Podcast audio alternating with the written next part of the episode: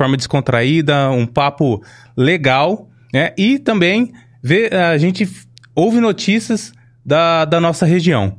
E hoje, eu, e hoje eu estou aqui, não estou com meu companheiro, como vocês podem ver, que eu fiquei até meio perdido no meu roteiro, que eu sempre apresento meu companheiro de bancada, que é o Glaucio, hoje ele não está aqui comigo, mas estou com o Rodrigo Campos. Rodrigo, seja bem-vindo. Obrigado, obrigado pelo convite. É isso aí, a gente já vai começar aqui brindando aqui, ó. Saúde. Agradecer o pessoal da Lund lá que trouxe cervejinha aqui pra gente, ó. Valeu, pessoal. Aquele episódio foi, foi legal, hein? Deixou aqui, ó. Valeu. Rodrigo, hoje a gente vai falar um pouquinho sobre a sua trajetória, né, de vida profissional, suas conquistas, seus projetos. A gente vai fazer uma reflexão sobre alguns temas, inclusive temas que passaram por aqui, que foram que foram geraram polêmicas, não é? Para quem já assistiu aí, deve lembrar do Brabo, a gente vai comentar um pouquinho sobre alguns temas que o Brabo trouxe aqui pra gente, né? E a gente e no final de tudo a gente passa uma mensagem legal para as pessoas e todo mundo que passa por aqui sempre aprende alguma coisa eu tenho certeza que contigo não vai ser diferente. Beleza? Então, se apresenta para o pessoal aí de casa para saber quem que é o Rodrigo, sua trajetória pessoal até chegar na, na sua profissão hoje. Você é psicólogo clínico. Prazer, prazer estar aqui com você, Marco. É, Estou assistindo há algum tempo o trabalho de vocês, muito legal. É, o anterior teve a, a cerveja, que bom que ela está aqui novamente. É, né? Ficou com água na boca. Eu queria participar desse episódio, mas está aí, ó. É, então. Vamos lá. É, meu nome é Rodrigo, Rodrigo Campos. É, eu sou psicólogo. Cara, minha trajetória de vida, falando lá atrás, eu sou de Ribeirão Preto, sou aqui Ribeirão Pretando, ra, Ribeirão Pretano raiz, né? Então, assim, é legal estar num podcast que fala muito sobre a nossa cidade, a importância disso, da gente levar esse conteúdo. Cara, eu sou de Ribeirão Preto, eu nasci, acho que foi no bairro Campos Elíseos, e aí eu acho que vivi uma vida um pouco cigana depois, fui parar lá na Interlagos, Lagoinha, e aí meus pais se separaram e aí eu tinha essa vida dupla aí, meu pai num lugar, minha mãe em outro. Mas eu passei grande parte da, da minha infância no Campos Elíseos e depois eu fui viver, fui morar no Avelino Palma, né? E a partir dali vivi muitas coisas naquele bairro, tem muitas coisas que, em relação à minha história que, que passa por, por, por essa existência nesses bairros, que são bairros da, mais periféricos, mas que fez, fez muito sentido para mim, me trouxe uma reflexão de como homem, como pessoa. Né? E ali naquele bairro participava muito do, do movimento da igreja. Eu é, sou cristão, sou católico, e eu trabalhava muito, gostava de estar com jovens. Eu acho que, na verdade, é, a igreja naquele momento fez muito sentido na minha vida. Ela me tirou de muitos lugares ruins. Eu acho que foi um apoio que eu precisava, uma base que eu precisava, porque eu não tinha isso em casa. É, minha mãe católica, meu pai católico, mas não, não frequentam. E ali eu comecei a trabalhar com pessoas, olhar pessoas, e eu sempre tive muita vontade de ler sobre pessoas. Né? Meu pai sempre foi um cara que teve muito o hábito da leitura. Então, às vezes, pegando um livro do meu pai, vendo algumas coisas, comecei a ler muito é, livros sobre comportamento humano. E eu comecei a me apaixonar, eu fui entender que a psicologia era o que trabalhava, é a ciência que trabalhava hum. com comportamento. Mas seu pai também era psicólogo ou não? Não, não. Meu pai, meu pai ele trabalhou na Mabel muitos anos, né? antiga Mabel, uhum. é, foi gerente lá também. Mas é um cara que gosta muito de ler, um cara que gosta de estar sempre antenado. Então, assim, esse hábito de ler é, veio do meu pai. É um cara que, poxa, todo, todo domingo tem jornal em casa, todo sábado tem jornal em casa, uhum. li muitos livros, né? E aí eu fui olhando alguns lá, alguns que falavam sobre comportamento humano, sobre pessoas, e aí foi fazendo sentido, cada vez mais sentido. Eu comecei a procurar, às vezes ia na biblioteca, via alguma coisa sobre psicanálise na época, época Freud e outras questões, e eu comecei a interessar por psicologia. E eu fui atrás desse sonho, né? Fui atrás desse sonho. Trabalhei com outras coisas, não tem nada a ver com psicologia. Eu acho que meu trabalhei com quando eu era mais menor, eu, naquela época não tinha muito problema a gente trabalhar, né? Hum. 12, 13 anos, trabalhava com saquinho de lixo, que era naquela época ganhava ali metade de um salário mínimo. Eu acho que o salário mínimo era 180 reais. Vocês lembram disso, né? Mas, cara, dar aquele dinheirinho era muito legal, cara. Dava para comprar minhas coisas, às vezes sair com, com alguma mocinha e tal, era bem legal. E depois eu fui trabalhar, meu primeiro. Trabalho, fazia esses bicos, às vezes, com político, em comício, essas coisas, Uhum. festas de. A gente sempre foi fazendo alguma coisinha ali, mas registrado mesmo foi um trabalho que eu trabalhei do, 12 anos numa vidraçaria, que hoje é um atacado de vidros. Cara, eu acho que ali eu aprendi muito ser homem, assim, em relação a lidar com pessoas, a falar com pessoas, me comunicar, é, a perder um pouco, que eu era uma pessoa mais tímida. E eu acho que tanto esse processo trabalhando também na igreja, assim, que eu também fui, de repente, cantar, é, palestrar algumas coisas, fez. Trouxe hoje um pouco da, da essência do meu trabalho, que não é só clínico, eu também faço treinamento, faço palestras. Então foi muito legal aquele momento e eu fiquei um bom tempo trabalhando com isso, 12 anos, mas já olhando para psicologia, comecei a fazer psicologia e aí me encontrei. Poxa, que legal. Aí fez muito sentido. Então, na verdade, tudo isso foi uma construção durante a, a- a sua vida, sua adolescência. Não foi de uma hora para outra você falou, ah, o que, que eu vou fazer? Não. Ah, eu vou escolher psicologia. Não, não foi, não foi assim, né? Cara, às vezes nesses dias eu tava falando até com a minha irmã, eu falei assim, cara, é uma, uma reflexão que eu faço é como que eu virei psicólogo? Às vezes eu, olhando pra minha história, eu falava, cara, pra mim isso é tudo, menos psicólogo. né? Pe- Pelas, pelas circunstâncias da vida, sabe? Você fala assim, Uhum. cara, poderia ter feito.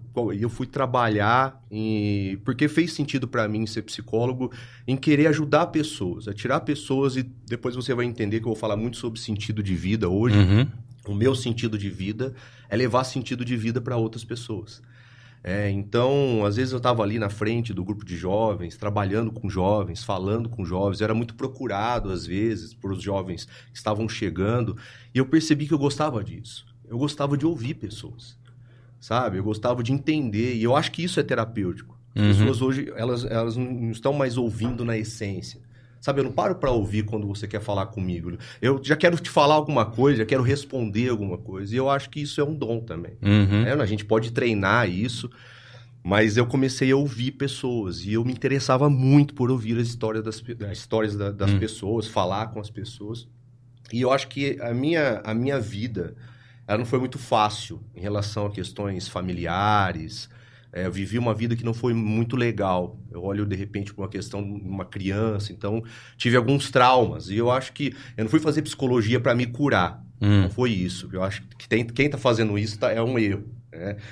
Eu fui fazer psicologia porque eu entendi que eu poderia ajudar muita gente que já teria passado por aquilo que eu, que eu tinha passado naquele momento. Uhum. É, então, e a gente vai levando isso para a vida inteira. Você é criança, mas a pessoa ela vai levando essas marcas para a vida inteira. Entendi. A gente tá- ainda continua fazendo coisas erradas porque não consegue ressignificar aquilo. Entendi.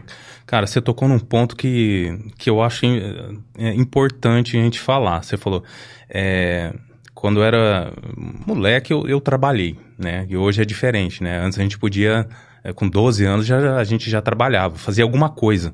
Né? Por exemplo, eu vendi picolé, eu vendi até, vendi até vela dia de finados no cemitério. a galera, eu falo isso, a galera fala, ah, mentira, fiz, fiz isso sim. E hoje, hoje tem um grande problema, né? É, principalmente o mundo, o mundo corporativo, encontrar mão de obra. Principalmente com essa nova geração. A nova geração que está vindo aí é complicadíssima para se trabalhar. Muito, é, é, tem dentro dessa geração tem pessoas é, capazes e tem a cabeça boa para trabalhar, mas é raro encontrar. Só peneirando muito. Só peneirando muito. No final, se a gente. A galera depois não deixa a gente esquecer sobre isso, viu, Gil? Você também, que você já me lembrou outra coisa. É falar sobre mão de obra e sobre essa geração agora, né, que, que tá entrando pro mercado e, e não. E quer muitos benefícios e não quer trabalho nenhum, tá? Então, no final, a gente fala sobre isso. Pessoal, a gente está aqui no Estúdios à Tona, tá? É, esse podcast aqui, o Café Amargo e outros podcasts que rolam aqui, nós é, é produzido pelo Estúdios à Tona.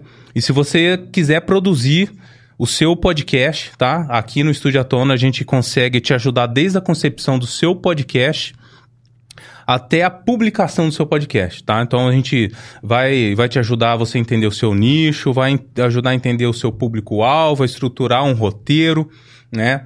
A, a gente pode te auxiliar na gravação, na publicação e auxiliar até na, em estratégias de marketing para o seu público-alvo te conhecer, tá? Se você quiser gravar um podcast, quiser experimentar, quiser tirar do papel essa ideia de podcast, pode conversar com a gente aqui no Estúdio Zatona. E um outro aviso importantíssimo: essa é a última entrevista de sexta-feira, mas não é a última entrevista, tá? Nossas entrevistas passarão a ser, nossas conversas, bate-papo com o pessoal de Ribeirão região, passarão a ser na, nas terças-feiras. Tá certo o plural, cara, que eu usei? Terças-feiras? eu sei que você não é professor de português, né? Mas beleza. Terças-feiras, todas as terças, às 20 horas. Beleza? Não esqueçam. Fala, produção. O que, que é pra eu falar? Hã?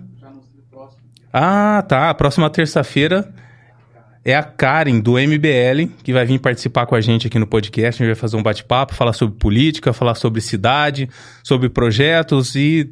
É, não vai, querendo ou não, a gente vai acabar tocando em assuntos também é, a nível Brasil. Não, é? não, não, não tem como escapar, tá? Quando a gente fala de política. Por mais que a gente queira focar aqui na nossa cidade, resolver os nossos problemas aqui, a gente acaba escapando pro para fora. Mas a Karen vem aqui na próxima terça-feira bater um papo com a gente. Beleza? Cara, como que, como que foi? Você, você se formou profissional, como que você se viu depois de psicólogo? Ah, peguei meu diploma na mão. É diferente, né? Você pegar um diploma na mão e realmente ser um bom profissional. Tem muito profissional que sai da, que sai da universidade com o diploma na mão e não, não, não fez um bom aproveitamento por N, N motivos, né? Mas sai com, com diploma. O que, que isso mudou na sua vida? É, na, é, em termo profissional, com a sua família? Isso influencia no, com o seu filho, o Theo? Como que, como que isso impactou na sua vida, de modo geral? Cara, é, quando me tornei, eu peguei o diploma é, de psicologia. Arruma uma caneta para mim, por favor. Quando eu peguei o, o, diploma de psicologia, eu ainda trabalhava em outro local. Né? E fazer essa. É, migrar, é, você olhar para aquilo que realmente é o seu sonho, aquilo que faz sentido para você, só que de repente você tem que olhar ali para o financeiro.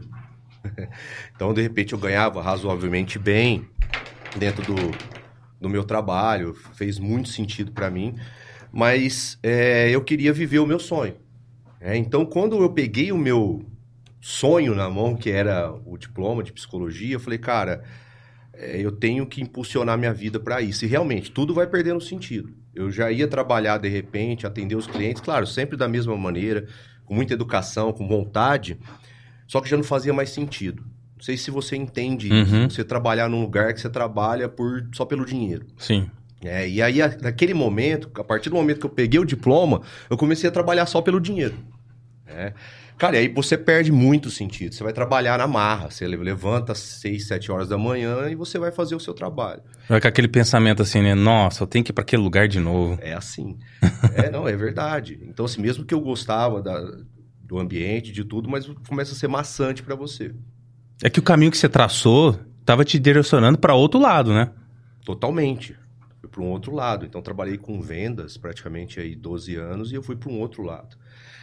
Só que ali eu, eu o que, que eu fiz? Eu saía de lá, eu, eu subloquei uma sala, inclusive é a sala que eu estou hoje, né? Mas na época eu sublocava, estava em três pessoas. É, e eu ia à noite. Eu saía do, do, local que eu trabalhava e eu ia pra, de noite. Pegava a moto, quase praticamente atravessava Ribeirão Preto para trabalhar como clínico. E eu comecei é, a trazer meus primeiros clientes. Né? Então, assim, é, mudou tudo porque eu falei assim, cara, é isso que eu quero. Foi para isso que eu, mesmo que eu tenha que de repente ganhar bem menos, eu vou colocar minha energia nisso. Então, assim, cara, você pega aquele, aquele diploma e outra, você acha que você já vai ganhar o mundo. Hum. É, então, você, ah, às vezes o, quem está estudando psicologia faz a seguinte conta: nossa, eu vou sair, eu vou atender, sei lá, 10 clientes ou pacientes por dia. Poxa, eu vou co cobrar. É, na época, ou vamos colocar hoje, vou cobrar 100 reais a sessão. Poxa, eu vou ganhar mil reais por dia. Essa é a conta. Estourei no norte. Essa é a conta boba que as pessoas às vezes fazem. Porque o meu sonho era trabalhar na clínica ou em hospital. Hum. E aí, cara, é, foi muito legal. Porque eu cheguei lá e, e bati, entendi. Às vezes eu tinha um paciente por, por semana só. É, e aí até você ser reconhecido, você as pessoas entenderem, conhecerem você, aí depois até uma dica, né? Quando a gente começa, a gente acaba a gente, a gente- joga muito o nosso trabalho, a gente não reconhece o valor do nosso trabalho. Você estudou, de repente, lá em psicologia, por exemplo, cinco anos, ou faz de- uma pós, e as pessoas não entendem o valor. E eu lembro que, por exemplo, eu não cobrava a primeira sessão. É, então a pessoa de repente ia na primeira sessão e eu não cobrava porque eu queria explicar para ele como ou para a pessoa o que, que era psicoterapia, e tal. Eu começava a cobrar a partir da segunda sessão. Mas aquilo ali, eu falar, posso até depois falar sobre isso em relação até ao livro. Aquilo ali me deixava muito disponível, cara. E quem é muito disponível não tem valor nenhum. Uhum. Você entendeu? O cara ligava de repente lá num psicólogo e o cara falava assim: olha, quanto que é a sessão? Ah, sei lá, por exemplo, 150 reais. Ah, eu queria marcar um horário. Não tem horário. Não tem horário. Mas por que, que não tem horário? Não, olha, se você quiser, eu posso ser secretário, às vezes atendia, ou o cara, eu posso te encaixar para ver se eu co- consigo colocar você a partir da semana que vem. Aí ele ligava pro Rodrigo Campos lá no começo, eu falava assim: olha, pode vir. Quando você quer? O cara escolhia praticamente o horário, eu não tinha agenda, eu não entendia sobre isso. E aí o cara escolhia, ó, quero ir tal hora. né? Ah, beleza. Ah, e quanto que é a sessão? Não, a primeira sessão é de grátis, como o pessoal fala. É na faixa. né? É na faixa, né? A primeira sessão é grátis. A primeira sessão eu falava, não, a primeira sessão eu não cobro tal. E a pessoa ia lá e às vezes não tinha valor. É, eu sei que eu consegui, de Uhum. repente, ajudar muitas pessoas naquele momento, mas hoje eu entendo que eu fazia errado. Então é uma dica para quem tá começando. Cara, valorize o seu valor. O seu. Valorize o seu preço, sabe? Uhum. Coloque, valorize o seu trabalho, na verdade. né? Porque uma coisa é preço, outra coisa é valor. Então, assim, é, ali eu comecei a entender, eu tive que entender da pior forma possível, não ganhando dinheiro, passando maus bocados. Mas depois foi legal. Depois eu saí da, da- da- do local que eu trabalhava e eu fui trabalhar numa parte que eu nunca achei que eu ia trabalhar. Eu fui trabalhar com uma parte de psicologia social. Que hoje eu colocaria uma parte mais de psico- psicologia social. O que, que é, pro pessoal entender? O que, que é psicologia? Qual que é a diferença? Cara, é porque eu trabalhava ali numa parte clínica e eu fui trabalhar com adolescentes que, numa ONG, aqui em Ribeirão Preto, uma ONG muito bem conceituada em Ribeirão Preto, que trabalha com adolescentes que já cometeram ato infracional. Uhum. Então, assim, e naquele momento eu tinha um preconceito com isso. Aí você vai falar assim, pô, Rodrigo, mas como que você tem pre- com preconceito com isso se você, você veio da periferia? Uhum. né? Eu tinha um preconceito no sentido de valor na minha cabeça. De eu falar assim, cara, por que, que eu vou ajudar a pessoa que está ferrando outra pessoa? Uhum. Eu tinha essa questão dentro da minha cabeça. E parece, cara, não sei no que a pessoa acredita, mas parece que você vai trabalhar naquilo que você vai crescer como pessoa, é, como ser humano. Uhum. É, então, assim, parece que Deus me colocou lá e falou assim, cara, é aqui que você tem que trabalhar. E eu fui trabalhar com adolescente em contexto é, infracional. E ali eu ressignifiquei muita coisa. Eu achava que eu conhecia o que era periferia, não conhecia nada. Eu achava que eu conhecia, é... A gente começa a perceber que, tipo assim, cara, a realidade, as pessoas, elas estão muito afastadas da realidade. Sim. A pessoa acha que ela conhece alguma coisa. Quando você entra em lugares que você fala, cara, como que a pessoa vive aqui? Não, eu, cara, eu sei o que você tá falando, porque eu, é, eu cresci no Simeone, é do lado do Avelino Palma, né? A gente se conheceu na, nas comunidades ali, nas igrejas. E é, as pessoas acham que todos que moram na periferia têm o mesmo pensamento, né? Re- é aquela realidade é a da realidade da periferia que eles montaram na cabeça deles, aquele espantalho, e é aquilo, todo mundo é igual. Só que eles não sabem que dentro da periferia não, é, é- é a minoria da minoria da minoria que tem problemas com, com justiça, com que entra no mundo do crime, né? Ou, ou pessoas que, que têm problemas graves financeiros, realmente extremamente pobres, né? E mesmo dentro da periferia, existe uma bolha dentro da periferia que as próprias pessoas da periferia não enxergam essas outras pessoas, aquela realidade. Por mais, por exemplo, eu, que eu, eu tenha. é, eu, tive um pouco, eu tive contato com o crime através do, do- do- dos meus amigos. Poxa, cara, Avelino Palma, Simeone. O seu vizinho, às vezes, está tá, tá envolvido com crime, Sim. né? E eu tive a mesma percepção quando eu fui trabalhar com política. Porque o que, que eu pensei? Bom, eu tenho, tenho uma, uma ferramenta fantástica na minha mão, que eu posso ajudar muitas pessoas. Então, o que, que eu vou fazer? Eu sei que os eu tinha isso na minha cabeça, né? Na verdade, é, eu tinha, eu acreditava nisso. Eu sei que os políticos eles não ajudam quem realmente deve ser ajudado. Então, eu, eu vou fazer, uma, eu vou mapear todas as instituições da periferia e vou ajudar essas instituições. E eu comecei a andar por essas instituições, inclusive na, na, zona, na Zona Norte. E eu comecei a me deparar com cada realidade que eu pensei, poxa, eu vivi 30 anos nesse lugar. E eu não via isso. Eu tinha preconceito também. E eu achava que, ah, é vagabundo, não vale nada, não presta. Tudo bem, existem as pessoas que, que, que realmente escolhem aquilo e é por questão de caráter ou N motivos que aconteceram na vida da pessoa. Mas eu, eu comecei a perceber uma realidade, assim, totalmente fora do que tava do, assim, tava do meu lado e eu não tava vendo. Né? E eu comecei a ver, eu, eu também tive essa percepção. Foi, poxa, é, a, a, gente acha que conhece as coisas, mas não conhece. E às vezes está debaixo do nosso nariz. Sim. Parece que foi, foi a mesma percepção que você teve, né? É mais ah, ou menos esse sentido. Foi. É, uma frase que eu, que eu gosto, que eu tenho dentro do meu coração, é o seguinte: a maioria. A maioria das pessoas boas, das pessoas do mundo, são pessoas boas. A maioria são pessoas boas. Você pode ter certeza disso. Se você olhar aqui, por exemplo, a sua volta, você vai olhar ali, tem o Thiago, tem o Gil. Produção, uhum. é. Oh, ele não é muito bom, não. ele eu conheço. a maioria, a maioria das pessoas no mundo são pessoas boas. O problema é que o nosso foco está no ruim. Uhum. É aquela questão da, da folha né, que a gente olha. É, por exemplo, o que, que eu quero trazer para você? É, quantas pessoas você conhece que fazem coisas boas? As pessoas erram. Uhum. O mundo erra. A gente é muito é, juiz, a gente se torna juiz no mundo e a gente acaba julgando toda hora as outras pessoas. A gente foi ensinado desde criança a julgar.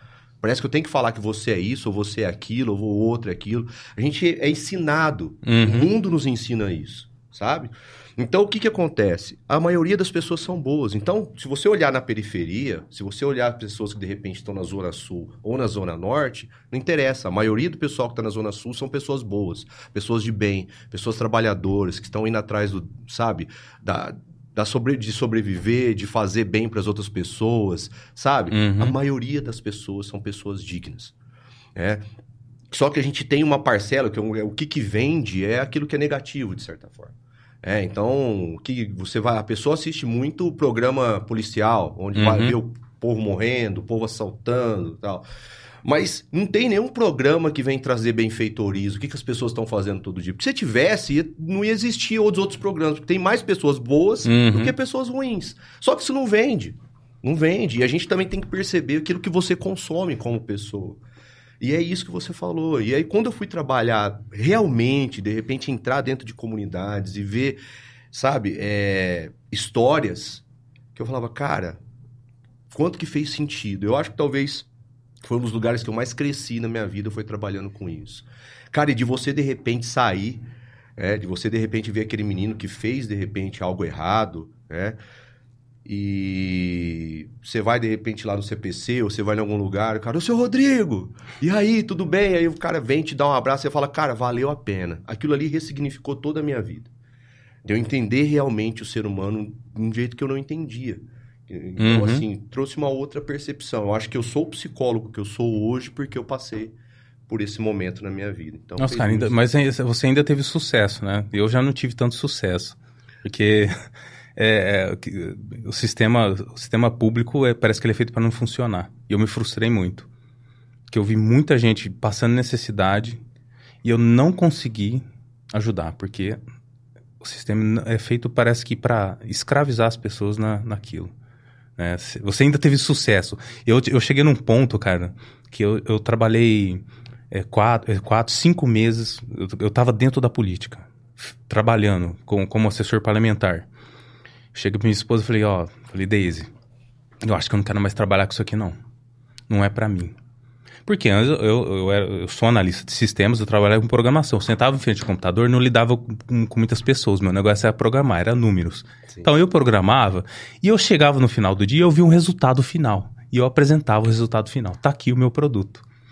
Eu trabalhando como, como assessor parlamentar, que tendo que levar solução para as pessoas, eu não conseguia apresentar nada, mostrar nada e mudar praticamente nada na vida das pessoas que precisavam mudar. mudar. Às vezes uma mãe que, que tinha que precisava de uma caixa de leite, eu, eu tirava do meu bolso. Cesta básica, casa, cara, parece que nada funcionava. Então essa é a minha experiência foi meio frustrante na política porque de fato eu não conseguia ajudar, mas eu aprendi muito com isso. Eu aprendi muito com isso, que infelizmente é a longo prazo. E a solução está nas pessoas da comunidade dos, dos próprios moradores em ajudar em ajudar essas pessoas. Isso é uma outra coisa que eu aprendi. Sabe aquilo que a gente aprende que a, é, que a gente aprende na religião? Ai dos pobres se não fosse os pobres. Eu aprendi isso na prática, vendo a própria comunidade se mobilizar para ajudar essas pessoas. É. Cara, eu queria. É, é... Posso trazer uma questão sobre isso? Claro, vai lá. Legal, gostei que você falou. A questão é o seguinte: é, vamos trabalhar um pouquinho. Não, vou, não, não, vou te, não vai ser uma consulta, mas vamos pensar. Você tem essa percepção. Talvez as pessoas que você estava ali com eles um minuto, que você disse uma palavra, você não sabe disso, mas talvez você tenha mudado a vida daquele garoto, você tenha mudado a vida daquela família. Você não vai ter essa percepção. Você tem só o seu mapa daquilo que aconteceu. E o maior problema que eu gosto de trazer, às vezes, para meus pacientes é o seguinte: é a expectativa que a gente coloca. Hum. Quando você entra na política, cara, e você é um cara do bem, a gente quer mudar o mundo. A gente Exatamente. quer fazer acontecer. Então a nossa expectativa, eu falo que é assim, é como se a sua expectativa estivesse lá em, lá em cima. Né? Só que a realidade, ela é, ela tá aqui, ela tá aqui embaixo. Então a expectativa está aqui, só que a realidade ela tá aqui. Você sabe qual é a diferença entre essa realidade que existe e a expectativa que você colocou? Uhum. Frustração. Então, quanto maior a expectativa que você coloca, e quando as pessoas, é o que eu falei, as pessoas são, não são pessoas boas. Você coloca muita expectativa. Quando você entrou na política, você, você não entrou para ganhar dinheiro. Uhum. Você entrou para fazer a diferença. E aí, de repente, cara, você percebe que para fazer a diferença demora. Percebe que não é naquele momento. E aí você se frustra, porque não uhum. veio naquele momento, não veio naquele momento aquilo que você queria ver. Mas você não sabe. Às vezes você vai voltar lá falar com aquela mesma pessoa, você vai perceber que você mudou alguma coisa. No mínimo, você pode ter mudado até a consciência da pessoa. A gente não percebe isso. Uhum. Às vezes a gente chega e fala com um jovem, ou fala com alguém, aquele, naquele momento o cara continua lá, vivendo aquela vida doida. Cara, mas você colocou alguma coisa na cabeça daquele cara que um dia ele vai lembrar daquilo e ele pode mudar a vida dele. Então, assim, é isso, é uma percepção. Eu sei que às vezes é uma frustração. Né? Sim, sim. Eu também tive essa frustração. É, chegar alguns momentos que eu falava, cara, esse cara, esse menino, eu não vou conseguir mudar a vida dele. Esse cara aqui eu vou desistir. Quantas vezes eu pensei? E você olhava a ficha do cara e você falava, não é possível que esse cara. E aí eu lembro de um cara que eu pensei assim. E eu saí da liberdade assistida, parei de trabalhar com isso, fui trabalhar só na clínica. Cara, e um dia eu tô descendo de carro. É, acho que ela era Vila, Vila Tibério. E eu vejo aquele menino lá, servente de pedreira, ajudando o cara lá em cima da laje. Eu falei, cara, tá vendo? Então, é isso, cara. O que faz sentido na minha vida, o que faz sentido na sua vida, uhum. sentido de um monte de vidas, é, é, é isso. É, depois eu posso falar sobre isso. Mas isso tem a ver com propósito de vida. As pessoas não sabem o que é propósito de vida.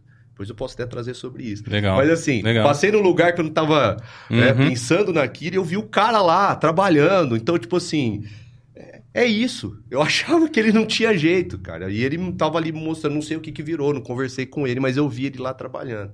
Então, assim, o que você pode fazer e o que, que você faz de bom, às vezes você não vê a resposta daquilo. Né? Mas às vezes você deve ter mudado a consciência de alguém, feito por alguém no momento que ninguém queria fazer. Uhum. Porque essa é a maior questão. É você amar ou você ser amado dentro da inutilidade da pessoa. Quando a pessoa não tem utilidade nenhuma para você e você amar aquela pessoa. Eu acho que é esse o ponto. Poxa, legal. Eu já tô tendo uma ideia aqui, viu, produção? vou trazer um Rodrigo aqui umas sete vezes aqui, eu vou transformar esse podcast num. uma consulta clínica aqui, viu? Vamos lá. Cara, é...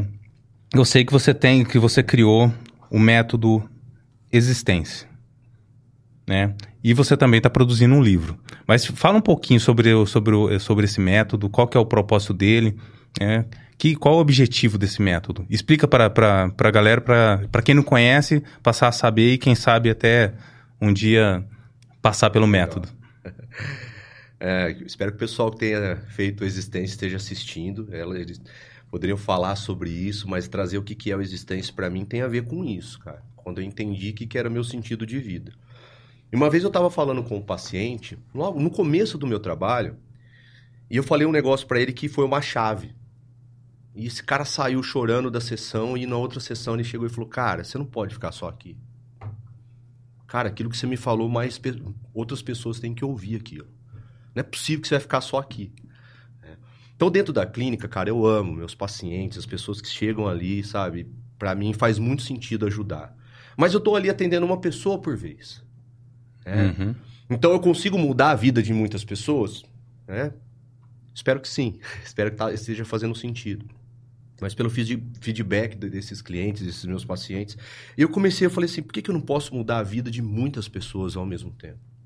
Que eu falei o que eu falei para você. Às vezes não precisa da pessoa, às vezes é uma chave que muda na cabeça da pessoa. Uhum. Sabe? Às vezes é, é, algo que, que a pessoa precisava ouvir que ela não ouviu de ninguém na vida dela. Porque eu falo assim para meus pacientes: eu não estou aqui para falar aquilo que você quer ouvir, eu estou aqui para falar aquilo que você precisa ouvir. E nem sempre é gostoso aquilo que a gente precisa ouvir. Às vezes é um tapa na cara. Uhum. Sabe? Às vezes é difícil, às vezes é remédio amargo mesmo. Uhum. é, então, o existência ele começou, ele nasceu por isso. Eu comecei a pensar no que, que eu poderia fazer e trabalhar que eu conseguisse transformar a vida das pessoas em pouco tempo. Né? Cara, e aí eu fui fazer um, um processo de imersão, que eu nem sabia o que, que era imersão. Né? Eu tinha visto algumas coisas do Tony Robbins, que é um coaching é, americano, é... E eu falava, cara, que legal esse cara mudando a vida de pessoas ali em um, dois dias, seis dias, tal. Eu falava que legal. Inclusive tem um negócio na Netflix que mostra ele lá, que eu acho que é, eu não sou o seu guru. Mas eu já tinha visto algumas coisas e eu fui fazer uma imersão. E eu fui fazer uma imersão é, com um cara que eu achava que era muito bom. É, porque eu fui fazer processo. Depois que eu virei psicólogo, comecei a treinar pessoas, eu, precisei, eu, eu entendi que eu precisava de algumas ferramentas. E eu fui fazer o curso de coaching. E é quando o coaching não era o que é hoje. Eu acho que hoje foi para um lado que não sei se faz tanto sentido, mas é, tem uhum. muita ciência dentro do coaching. É um negócio muito legal, né? E aí eu fui fazer uma imersão com esse cara e eu falei assim, cara, foi muito bom, assim, no sentido... Não foi tão legal, mas eu acho que a estrutura desse negócio é muito legal. Uhum. Sabe? De você de repente ir um dia e outro dia, de você sair um pouco da sua realidade e viver algo ali paralelo, mas que você vai bater com uma. Com algo que talvez você nunca tenha visto na sua vida. Você enxergou, realidade. você enxergou ferramentas que você falou, ah, não foi tão legal, mas você enxergou as ferramentas e, e, e enxergou como aplicar elas na sua realidade, é isso? Sim.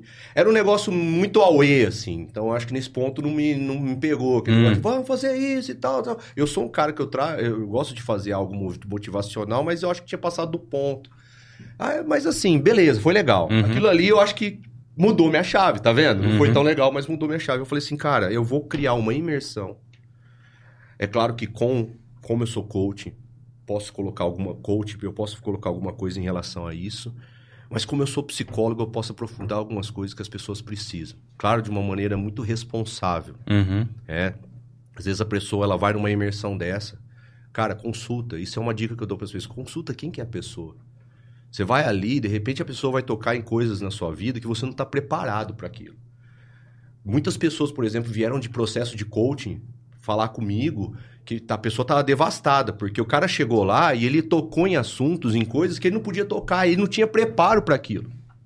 E a pessoa chegou lá, eu falei, cara, isso aqui que você tá trazendo para mim, eu sou coach, eu não vou te cobrar, não vou fazer coach com você. Isso aqui é para terapia.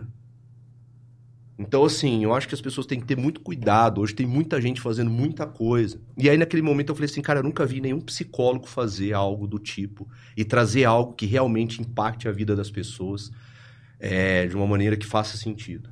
Você e tá- aí eu comecei você- a criar. Mas você está dizendo que essa- existem pessoas que participam de uns processos parecidos com o que você está dizendo, né? algumas imersões. Essas pessoas é, têm a ferida aberta lá dentro e saem com a ferida aberta e fica com a ferida aberta e, tem, e, e chega até você. Foi isso? Sim. Então, assim, a gente tem que ter cuidado. Procura é, ver o currículo daquele cara, quem é a pessoa, daquela mulher que de repente está fazendo esse tipo de, de trabalho. Uhum. É, e o que, que é que ele está trabalhando? E o que, que você também está buscando, sabe? Eu fiz uma imersão que falava só sobre dinheiro, cara. Talvez foi uma das coisas que também mudou minha vida, que é do T. Revecker, que é o Segredos de uma Mente Milionária, tem um Hum. livro, né, que é um best-seller. Cara, uma imersão sensacional.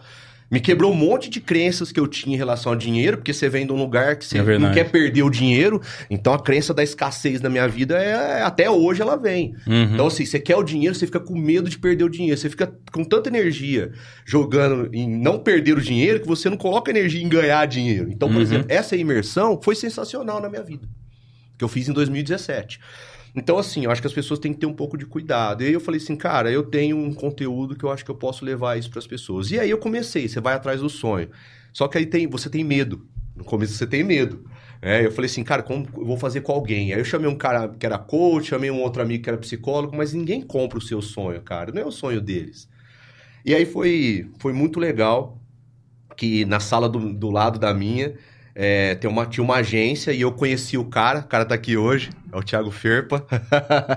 eu conheci o cara só de falar oi pro cara e tal, mas vi que o cara, era- o cara tinha uma energia que eu falava, cara, esse cara, alguma coisa ele tem. que, que... assim, Eu falava assim, o que que esse cara toma, cara? Porque o cara tem uma energia que você chega nele e dá vontade de ser... Você fala, esse cara é muito gente boa. Só de você olhar Aham. pro cara. Mas eu olhava pra ele e tal, é... E aí eu comecei a trocar umas ideias, eu fui lá atrás desse cara pra ele ser a agência que ia me ajudar no negócio. Quando eu comecei a falar pro cara, eu peguei e olhei bem pra cara dele e ele praticamente chorando com o negócio, curtindo o negócio. Eu falei assim, esse cara tá, tá diferente. Não foi assim? Aí eu falei assim, cara, quer saber de uma coisa? Eu não quero que você seja agência, eu quero que você trabalhe comigo. Você vai ser parceiro no Existência. Cara, foi a maior... É a chave, né? Ah, e a energia. É, eu encontrei uma pessoa que tinha me- o mesmo propósito. Cara, Uhum. a gente quer mudar a vida de pessoas. Como que o cara do marketing começa a- a trabalhar e mudar a vida de pessoas? Ele olhou é, no meu projeto e eu olhei e, e casou tudo aquilo. É, hoje é um grande amigo, um grande irmão na minha vida. E aí dali saiu. E aí o primeiro existência foi em 2019.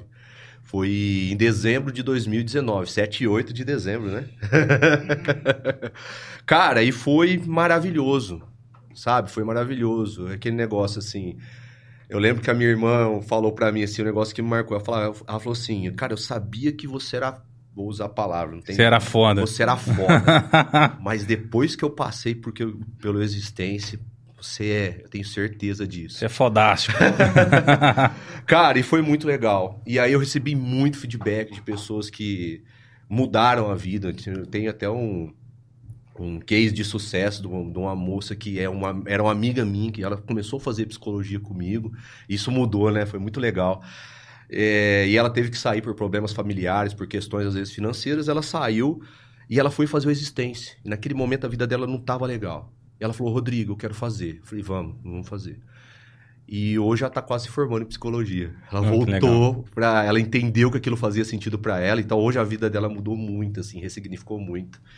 É, até mandar uma. Ela sabe quem é, mandar um beijo pra ela. Mas assim, é isso, sabe? É sobre sentido de vida. É, então aí foi o Existência, o segundo ia ser em 2020 e veio a pandemia. Uhum. E aí o, o o segundo foi em 2022 e também foi um, um sucesso também. E a gente tá querendo talvez sair de Ribeirão Preto agora, tá indo para um outro caminho. Mas é isso, é uma imersão de dois dias que a gente trabalha muito essa parte emocional para a pessoa quebrar realmente essas barreiras que não deixa ela vencer na Uhum. vida ou ser feliz. Às vezes, no existência você pode ir se você quer trabalhar uma questão profissional, você pode ir no existência, você vai trabalhar aquilo. Você quer no existência, cara, relacionamento, você vai trabalhar aquilo. Se você tá indo no existência porque, poxa, cara, tô sentindo um vazio, então é pra tudo, sabe? É pra vida mesmo. E aí foi isso, foi um propósito de vida que eu tenho e por isso que veio a existência. A existência é uma ferramenta para fazer com que as pessoas tenham sentido na vida, encontrem seu sentido. Isso. Isso. Eu sei, são dois dias. O que, que eu posso fazer? Eu, eu saio da existência, cara. Tinha um- é, tinha convido um dia pra você ir, pra você entender. Eu saio da existência, eu fico praticamente uma semana quebrado, assim. Que a energia Ah, que eu eu imagino, coloco eu imagino. naquilo, eu fico os dois dias. O Thiago me ajuda em, em em alguns momentos. Mas praticamente eu ali toda hora, então assim, é mágico. Só que, cara, eu faria sempre, porque faz muito sentido. De ver Poxa, as que pessoas quebrando algumas barreiras, entendendo, ressignificando algumas coisas. Todo mundo tem uma marca na vida. Tem pessoas que vivem a marca pra vida inteira, cara.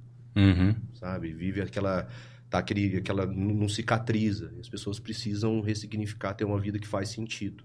Show é um bola. negócio Nutella. Uhum. A vida não é esse negocinho de que ah, é muito lindo. Não é isso, cara. Mas quando acontece algo que não é legal, se você tiver força pra trabalhar com isso, você vai perceber que fez sentido aquilo que você passou. Poxa, e quando vai ser o próximo? Já tem data? A gente tá vendo, a gente tá querendo levar ele pra fora. Só que aí eu tinha colocado que eu não ia fazer mais em Ribeirão. Só que começaram a surgir muitos pedidos pra gente fazer em Ribeirão Preto de novo. Então a gente tá, tá arquitetando aí, vamos ver. Esse ano a gente, a gente lança aí, Show de bola. tá bom? Pessoal, é, para quem tá seguindo a gente aí no, no, no YouTube, pedir curte essa live, tá bom? Segue a gente aí no canal, tá? Ativa o sininho para você acompanhar. Comenta aí também no chat, que isso é importantíssimo pra gente, tá? Quando a gente pede isso, não é não é, não é porque que que foi? O que que você tá falando? Ah, tô vendo a produção. Ah, atenção, terça-feira. Tá bom. É, auxilia a gente nisso daí, tá? Porque isso aí faz parte, isso ajuda muito a- algoritmo da rede social entregar para mais pessoas, entender que o conteúdo é relevante, tá? Aqui você vai ver, é, provavelmente o Rodrigo vai voltar aqui mais vezes, então se você quiser ver ele aqui mais uma vez aqui, já segue o nosso canal aí, beleza? E compartilha aí que, cara, eu tenho certeza que é, muitas pessoas vão aprender muita coisa aqui hoje e e, e vai ter virada de chave aqui também online, hein? A gente não vai saber, mas vai ter, vai ter, eu acredito nisso. Mais uma vez, essa entrevista está acontecendo na sexta, mas ela vai passar a acontecer na terça-feira, tá? Todas as terças-feiras, às 20 horas. Eu vou falando plural de novo porque eu errei a palavra. Todas as terças-feiras. Se tiver professor, me corrige aí, tá? Às 20 horas, beleza? Então a próxima terça já tem a próxima convidada né, que é a representante do MBL aqui em Ribeirão Preto, tá bom? Que, que mais? Esqueci de alguma coisa, produção? Tá tudo certo? Ah, WhatsApp. Ah, se quiser mandar pergunta, tá? No, no chat, pode mandar pergunta que o Rodrigo vai responder aqui. Vai responder, né, Rodrigo? Poxa, pode mudar. tá? E se quiser mandar mensagem pelo WhatsApp, a gente coloca o WhatsApp porque o WhatsApp dá, dá para você mandar áudio, tá bom? Ah, depois a produção se vira para colocar o áudio ali pra gente ouvir, tá bom? Então tá, o WhatsApp tá aí na tela, 997665959. Beleza? Fiquem à vontade para mandar mensagem. Não esquece de seguir o canal e de curtir aqui pra, pra a galera eh, receber notificação dessa, dessa live aqui. Cara, fala um pouquinho agora do seu livro. Quando você come- começou a escrever, como que ele surgiu, que ponto que ele tá, tem previsão de, de lançamento, como é que é? Não, cara, é, eu acabei de escrever o livro. E é do cascalho ao diamante o livro. É uma metáfora. Cara, eu não sei de onde veio essa metáfora. Eu não sei se ela veio na minha cabeça ou se eu. Eu nunca mais encontrei, de repente, para dar até crédito ao, ao autor, né? Hum, Mas é assim. é, Quando eu falo pra você, por exemplo, é, eu tenho aqui na- nas minhas mãos, eu tenho aqui um cascalho e aqui eu tenho um diamante. Eu falo, Michael, qual você quer? eu vou apontar pro diamante. Por quê? Mais bonito, tá trabalhado, é atraente, tem um valor maior, não sei. Por? Percepção de valor, Sim, ok. Por que, que ele tem um valor maior? porque ele foi lapidado. E aparentemente, ele demonstra mais valor. Sim. Mesmo se você pegar um diamante que não é lapidado, ele vai ter um valor. Tem valor? É, porque depois é só ser lapidado. Sim. Talvez não igual a um lapidado. Assim, simplesmente é uma questão bem.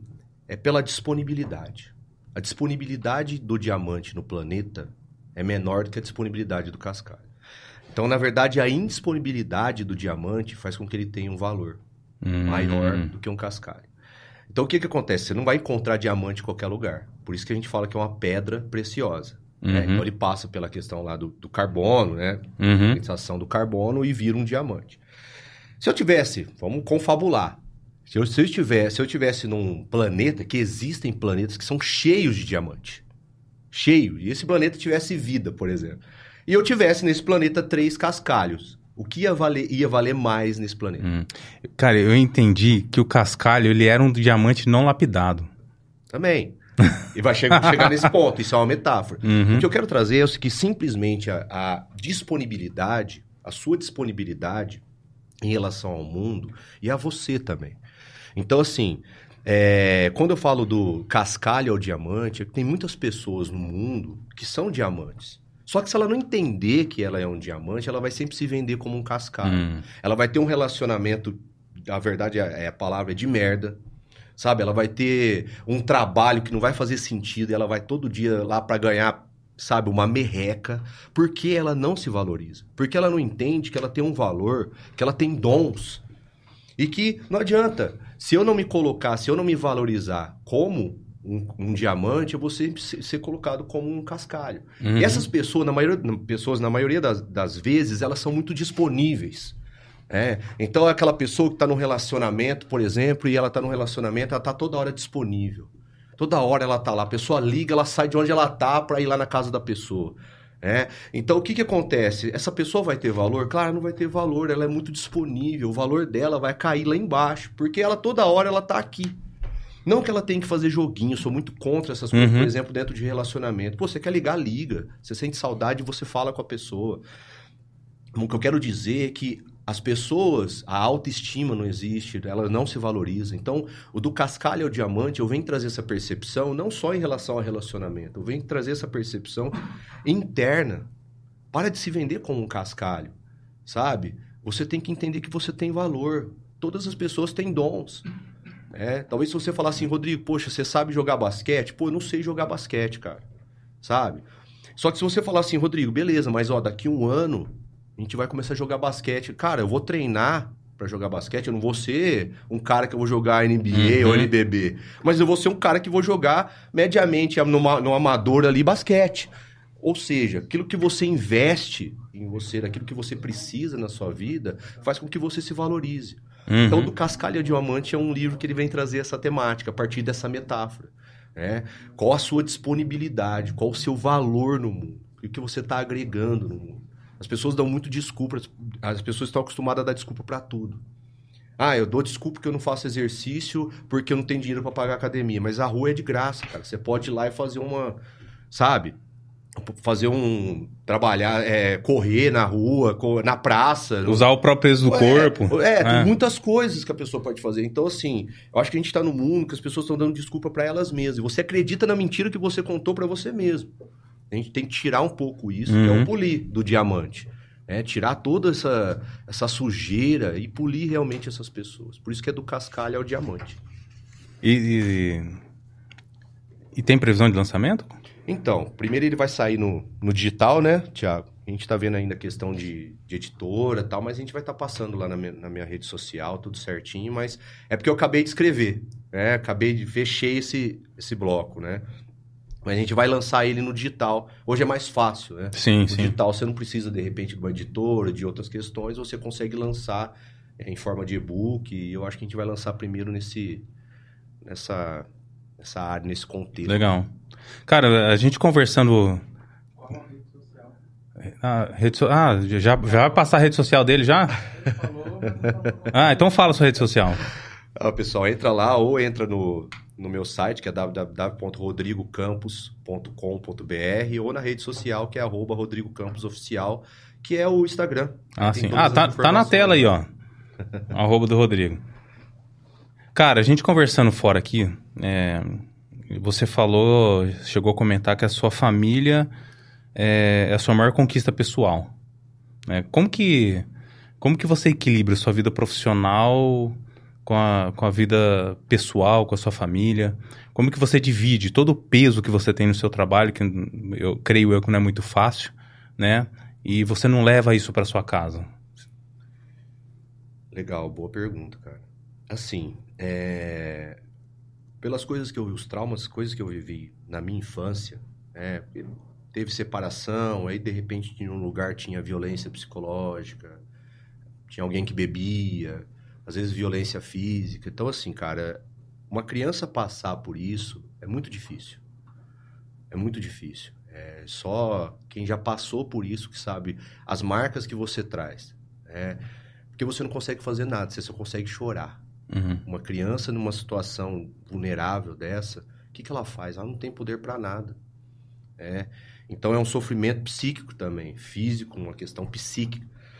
Então eu pensava em relação à família, toda vez que eu pensava em família, eu pensava muito em filho, mas eu pensava em algo saudável, em um lar. Porque eu falo que assim, por algum momento, infelizmente, eu tinha duas casas, mas não me sentia em um lar. Por causa de, desses conflitos, dessas questões, sabe? Então quando. é, até quando eu pensei em casar, é, namorei muitos anos, eu sempre, eu sempre tive essa questão de, cara, tem que ser um lugar saudável. Sabe? Vai ter, às vezes, alguma discussão, algum conflito, isso acontece dentro das famílias. Mas tem que ser tudo muito saudável, tudo muito maduro, sabe? Então, assim, é, tirar um pouco essa violência que acontece dentro dos lares, sabe? A gente Uhum. tem que entender tudo isso. E aí, realmente, cara, é, a partir do mo- momento que meu filho nasceu, que o Theo nasceu, eu entendi muitas coisas que eu precisava entender. É, eu acho que o nascimento, se você sabe, tem Uhum. filhos, né? O nascimento de um filho, cara, o casamento já faz você crescer demais. Como homem, como pessoa, como mulher. Porque um relacionamento é, não é mil maravilhas. Então você tem que todo dia entender, ressignificar, respeitar a outra pessoa e várias questões. Uhum. Mas quando nasceu o Theo, em 2018, eu entendi muitas coisas ali. Eu falei, cara, tem que ser diferente pra esse moleque. Eu quero o lar que eu não pude ter. E essa é a nossa chance. Uhum. Essa é a chance. Às vezes as pessoas ficam reclamando, chegam. Ah, porque na minha vida minha mãe era assim, minha mãe é narcisista, meu pai fazia assim, meu pai me batia, né? Cara, beleza. Quantos anos você tem hoje? O que, que você pode? Qual é a sua família hoje? É esse o ponto. Então foi a minha chance de re- ressignificar a minha vida. É? Então, assim, é esse o ponto, cara. Às vezes você não teve muita coisa lá atrás, às vezes as coisas foram difíceis, mas o que, você pode fazer hoje? Você tem a Uhum. oportunidade de fazer hoje. Para de ficar reclamando daquilo que aconteceu lá atrás. Honra, respeita a sua história. Você é o homem que você é hoje porque você passou um monte de perrengue lá atrás. Uhum. Ninguém sabe que você passou. Mas você é o pai que você é hoje porque você passou por aquilo. Se você não tivesse passado, talvez você não ia estar nem aí. Então, assim, eu sou o cara que eu sou hoje, o pai que eu sou hoje, que eu sou, assim, cara, um pai é, que, meu, meu filho, desde pequeno, assim, sempre tava com esse negócio de que, ah, eu ajudo. Não, eu não ajudo, é minha obrigação, é meu filho, cara. Então, assim, eu amo estar com meu filho, sempre dava banho no meu filho, tudo, meu. Eu sempre estive muito perto do meu filho. E eu quero que ele, eu tenho certeza que ele vai ser um pai assim também. Então é isso, sabe? Uhum. Então, assim, quando eu falo de família e quando eu olho, eu falo que é uma- o maior valor é nesse sentido. De eu poder hoje ser e fazer aquilo que eu talvez não tive quando eu era pequeno. E eu não tô julgando pai e mãe. Sim. Ô, minha mãe, uma mãe maravilhosa. Meu pai, cara, nossa, não tem que falar. São pessoas, né? Depois as pessoas que passaram ali, né? Então, assim, pessoas do coração enorme, assim. Mas, assim, cara, naquele momento não dava. A gente sempre dá o melhor que a gente pode dar. E a gente fica, às vezes, criando uma coisa. Ah, minha mãe poderia ter feito isso, meu pai... Cara, seu pai fez aquilo que ele deveria fazer. Sua mãe deu aquilo que ela poderia dar. Uhum. E aí você tem que honrar e respeitar isso, porque senão sua vida não vai pra frente, porque você tá vivendo um negócio que tava lá atrás. Então, quantos anos você tem hoje? Eu tenho 39 anos, então quem que eu sou hoje? O que, que eu quero hoje? É, que vida que eu dou pro meu filho hoje em relação a isso? É, a gente não sabe como vai ser o futuro, mas eu acho que o amor e essas questões eu tive lá atrás também. Minha mãe me amou muito, minha mãe é maravilhosa, meu pai também. E talvez isso tenha me salvado em relação a muitas questões Legal. né? Então, o amor dos meus pais, né? Então, e da minha família. Então, hoje, ao, ao todo, minha família, cara, é tudo que eu tenho, assim, de base. E é o que faz sentido na minha vida. Cara, eu tenho a percepção, é, você falou, ah, eu não, eu não ajudo a, a cuidar do meu filho, porque você faz aquilo por- porque você ama, né? É, eu tenho a percepção, porque muito se fala assim, não, uma- o homem tem que ajudar a mulher, né? Em vários sentidos. né? Mas quando a gente fala do filho, que normalmente dizem que ah, o pai não ajuda a cuidar do filho. Eu, eu, eu já me perguntei, porque depois que, que, que eu tive meu- os meus filhos, eu, eu olhava, cara, e eu não entendia como que alguém, como que um homem não, cons... não, não, não tem aquele sentimento, fala, não, eu não vou ajudar, eu quero fazer isso aqui. Essa fralda que tá aqui cheia de merda, eu quero trocar essa fralda, eu quero limpar meu filho, eu quero dar banho nele, né? Eu, é, é eu lembro que bem no início, né, quando, quando meus filhos nasceram, tenho cinco filhos, né, sendo que um, que um mora com Deus. Eu lembro que eles pequenininhos, cara, eu não via a hora de chegar em casa para dar banho nele. Então aquilo ali me puxava. Aí eu ficava, cara, como que tem gente que, que não tem esse sentimento? É. Alguém precisa falar que o cara precisa fazer aquilo? Eu não, para mim não precisa, eu quero fazer aquilo, né? Aí, cara, você tocou num outro ponto. Você falou assim, é, o que o, o que o meu é, a percepção que eu tive, tudo que eu vivi na minha vida, eu quero fazer algo diferente, né? Aconteceram algumas coisas que eu quero fazer diferente com meu filho. Não interessa que, quais são essas coisas. Existe algum, é, é, algum momento que isso pode ser prejudicial para a criança? Onde o pai tem tanta preocupação em fazer o bem para o filho e acaba blindando o filho demais? Isso, na sua percepção, isso pode acontecer? Cara, é... quando eu falo isso, eu falo no sentido de, de, de fazer diferente, no sentido de. É... Não tem nada a ver com material. É claro Sim. que eu posso dar, de repente, coisas pro, meus, pro meu filho e tal. Tem a ver com essa questão emocional. Uhum. Dele ter, no mínimo, ali um ar que, cara, ele consiga entender que, cara, eu quero voltar para casa. Faz muito sentido eu ficar em casa. Em alguns momentos, eu ficava na igreja para não ficar em casa. Entende o que eu tô querendo uhum. dizer? Então, assim, é nesse ponto. É...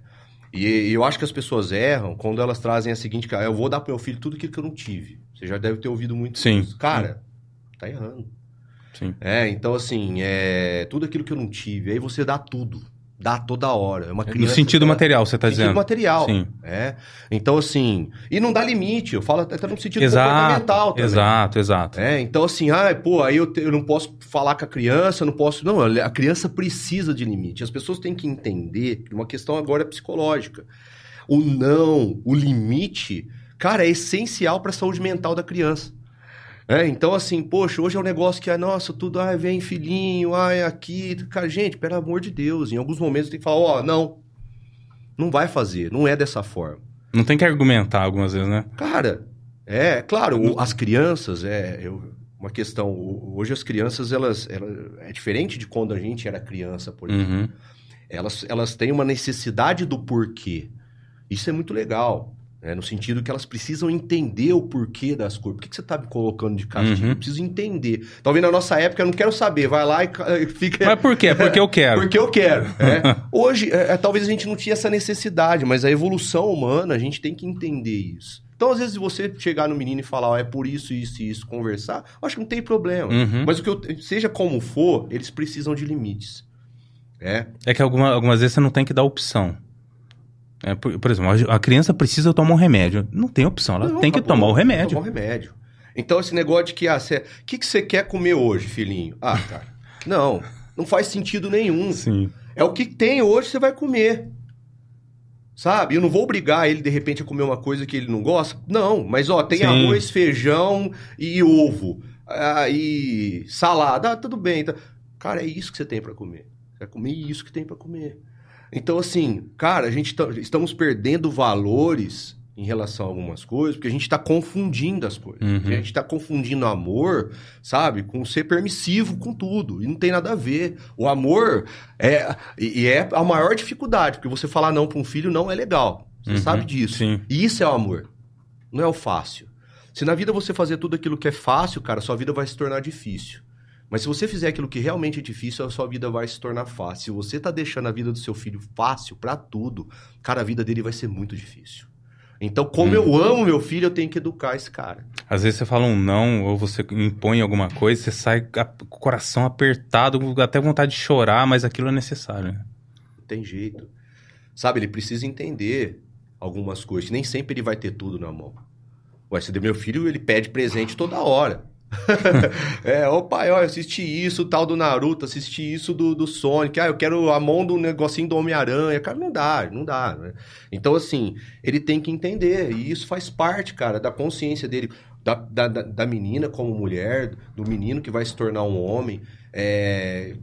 Como que eles vão ser lá na frente? É, porque se eu tô ouvindo toda hora sim, toda hora sim, o dia que eu ouvir não.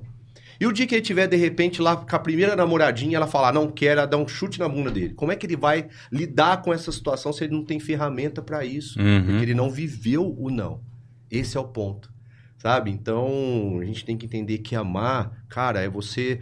Em primeiro momento, eu não tô falando de, de coisas é, de dinheiro ou de brinquedo. Amar Uhum. é você ser presente. Acho que é presença, sabe? É tipo assim, um dia que esse cara chegar ali que ele não tiver legal, ele fala, pô, meu pai tá aqui. Eu vou trocar uma ideia com ele. Então é o que eu falei. é, meu pai separado da minha mãe, meu- eles sempre foram pra mim pessoas que eu podia chegar e falar com eles em alguns momentos. Então é isso, amor é isso. Presença. Então esse é o primeiro ponto. Porque se al- alguém vai influenciar seu filho, Uhum. certo? Porque o mundo é assim, a Sim, gente é sim. influenciado. Cara, que seja você que influencie seus filhos. Traga pra ele valores, coisas boas, né? Uhum. Alguém vai influenciar. Se não for você, vai, se você dá- vai dar espaço pra outro alguém influenciar. Não pode deixar o vácuo, né? Você tem que preencher. E, e é isso. E é presença. É, então, é, como que é? Como, como quando, quando você chega em casa? Pô, eu tô cansado todo dia que eu chego em casa. Cara, mas às vezes esse ontem eu peguei e falei, cara, eu vou ler uma historinha pra ele, porque faz mil anos que eu não tô lendo historinha pra ele. Faz sentido. Sabe? Aí eu tava lá, ele tava na tela de celular, com o celular da mãe dele, eu falei assim, ó, vamos dormir? Aí ele falou assim, ah, não, mais um pouquinho. Eu falei assim, ah, mas eu vou ler uma história pra você. Nossa! Na hora, ele jogou o celular do lado, cara, e ele foi lá, já escovou o dente, queria ouvir a história do pai. Nossa, é interessante porque você construiu, né? Sim. Porque pra uma criança largar um celular hoje, Sim. porque tem criança que você fala, ah, vou ler uma história. O que, que é isso? O que você vai fazer? Não, quero ouvir história, não. Sim. Mas isso você construiu. Sim, é, é o que eu tô falando, é presença. Sim. É presença, é, não é a gente tá aqui no mesmo lugar. Pô, é a gente tá aqui no mesmo lugar, se ouvindo, se falando, Uhum. Sim, sabe? Se olhando. As pessoas estão perdendo essa conexão. Você, as pessoas hoje, a gente tem uma conexão digital que você fala lá no Japão, Madagascar, na Indonésia, qualquer lugar você fala hoje. Só que você não consegue se conectar com a pessoa que tá do lado, cara. É muito louco isso. Não sei se você já percebeu. Sim. Tem, tem, tem relacionamento de namorados. Um monte de gente vai ver e vai falar que é verdade o que eu tô falando. Eles conseguem mais conversar e discutir as coisas pelo WhatsApp, manda aquele monte de textão, e quando tá perto não consegue trocar uma ideia. Então tá tudo errado. A gente Nossa, que- eu já vi isso. Cara, é verdade.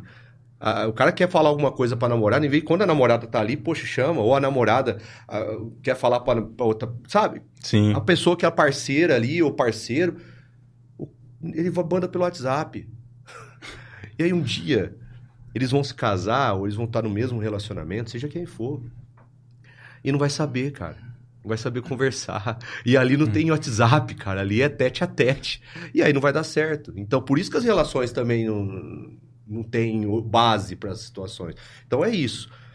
É, presença é isso. É isso que eu tento fazer, pelo menos ter Sim. com o meu filho, é estar presente com ele na vida dele. Será que nesse mesmo sentido as redes sociais revelaram muitos experts em, em tudo quanto é coisa? Que pessoalmente tem gente que não fala nada, mas na rede social.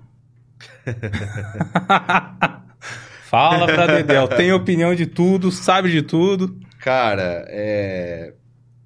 tem. E tem muita gente aí que é influencer, né? Tem muita gente que influencia pra coisa boa, cara. Uhum. Tem muita gente legal, sabe? Mas tem gente influenciando as pessoas pra um lado que às vezes não faz sentido. Assim, eu vou dar um. Vou, vou ser polêmico agora no que eu vou falar. É, Tem muita gente falando de psicologia que nunca estudou psicologia. Tem muita gente dando consulta pra pessoas que nunca estudou isso. Então, o que eu quero te dizer é o seguinte, beleza, ah, mas eu sou terapeuta. Ok, cara. Eu acho que tem algumas terapias que não tem nada a ver com a psicologia, Uhum. né? Então, pô, de, de repente uma terapia quântica, uma- algo mais esotérico, tal. Cada pessoa vai pro lado que faz sentido, né? Legal isso, energética e outras questões. Mas, cara, tô vendo gente dando consulta, psicoterapia que nunca estudou psicologia. Então, pra mim, isso é muito difícil. Sabe por quê? Porque você fica ali no mínimo cinco anos estudando comportamento humano, cara. Você estuda tudo, você estuda tudo. E ainda falta muita coisa. Tudo no sentido de que você estuda vários contextos, né? E ainda vai faltar muita coisa, porque o psicólogo nunca para. Uhum. É, então assim, eu respeito muitas coisas, mas assim, cara, tem gente caindo, eu sei porque chegam pessoas pra mim, caíram em mão, na- na- nas mãos de pessoas que de repente tinha até uma intenção boa. Sabe? Só que na hora que de repente a pessoa surta na frente dela, ela não sabe nem o que ela vai fazer. Porque ela não tem ferramenta pra aquilo. É, então eu vou lá e faço um curso de alguma tal coisa, e aí eu vou. Então, assim, meu, tem muitas terapias legais que não tem nada a ver com a psicologia, mas que fazem muito sentido. Uhum. Ó, Rodrigo, o que, que você acha da constelação familiar? Pô, legal, cara. Fez sentido pra você, né? Já li algumas coisas, por exemplo, do Bert Herring e tal. Não, não é algo que eu trabalho, mas assim, pô, fez sentido pra você. Tal. Beleza, tem algumas, várias terapias é, que eu acho que fazem sentido pra outras questões. Mas às vezes as pessoas, poxa, quer trabalhar uma questão de um transtorno de ansiedade, cara. Depressão. Pô, você vai onde? Cara, quando você quebra a perna, que, que médico que você vai? O Ortopedista. Entende? Então, assim, por que que quando você tem um problema em relação psicológico, você vai num lugar que não tem nada a ver? Uhum. O ponto é esse. Então, assim, cada um no seu quadrado. Então, assim, meu, tem gente ficando doente porque tá chegando num lugar lá e a pessoa não sabe lidar com a situação. E aí eu já fiz, eu sou hip- hipnoterapeuta também. Então o cara sabe, vai, hipnoterapeuta. Cara, você tem que saber, você tem que saber trabalhar com aquilo. Você vai abrir um negócio lá na pessoa, lá conversar com a pessoa, trazer, ah, eu vou fazer uma regressão. Beleza, você leva a pessoa pra um lugar lá, que você, lá na infância dela, traumática, e aí você não sabe o que você faz. E aí, como é que você faz? Como é que faz? Essa pessoa volta da regressão. Então, tu entende? Nossa, cara, você é tá falando- Muito sério. Não, você tá falando isso daí porque assim, eu, eu, eu estudei hipnose, estudei hipno- hipnoterapia. E eu vi, assim, algumas coisas acontecerem nos grupos que eu participava, né? Que eram os- eram os fóruns que se ajudavam, que chegava a situações dessa maneira. Né? A, como que é o termo que é usado? A pessoa tava fazendo o- a terapia e tinha o momento da. Nossa, eu esqueci o nome do termo. A, ab... Mas esqueci. Ah, esqueci o nome. É é um momento que, que a pessoa. Ela parece que ela, começa a descarregar tudo que tem nela, ela perde o equilíbrio total. E o cara não sabia o que fazer pra controlar aquilo. E não foi uma, duas vezes, não. No grupo, nesse grupo, ó, aconteceu tal coisa. Eu tive que esperar a pessoa sozinha voltar porque eu não sabia o que fazer. Isso acontece muito. Muito. Então, assim, eu tô falando, cara, existe, por exemplo, o cara que me deu o curso de hipnoterapia, um cara muito bom, responsável. Cara, mas é um curso de dois dias, Não, mas é um curso de, foi um curso de dois dias, a formação. mas tinha pré-requisito, né, pra entrar. Nenhum, Nenhum? nenhum. Se eu quisesse o Michael entrar lá, Você faz. Então, assim, eu acho que no Brasil, é, você que lidar aí com questões de trabalho, às vezes em conta política, acho que as pessoas têm que trabalhar isso. É, então, por exemplo, o termo psicoterapia. Psicoterapia. Um monte de gente que nem é psicólogo, nem psiquiatra, nem, é, sei lá, neuropsicólogo, dá esse nome. Eu sou psicoterapeuta. É, talvez é uma questão bem polêmica que eu tô trazendo aqui. Uhum. Vai ter um monte de hate falando aí, mas assim, cara, e aí? É, não é porque eu sei mais ou isso e aquilo. Tô falando de uma questão de saúde pública. Porque assim, o que, que eu quero de- de- de trazer para você? Muitas das doenças que nós temos, que as pessoas têm, são que a pessoa acha que ela é só fisiológica, ela é psico- psicossomática. Então, às vezes você começa de repente, poxa, a pessoa desenvolveu tal coisa. Cara, às vezes começou na cabeça da pessoa. É, então de repente a pessoa tá lá liberando muito cortisol, muito estressada, aquilo ali pode ser um estopim para ela desenvolver, por exemplo, até um câncer. hum, Às vezes ela tem uma predisposição, né? Uma pessoa que está sempre ali vivendo naquele estresse. Então, assim, a gente tem que entender que o valor é que esse trabalho é, psicológico ele é muito sério, cara. Ele é muito sério.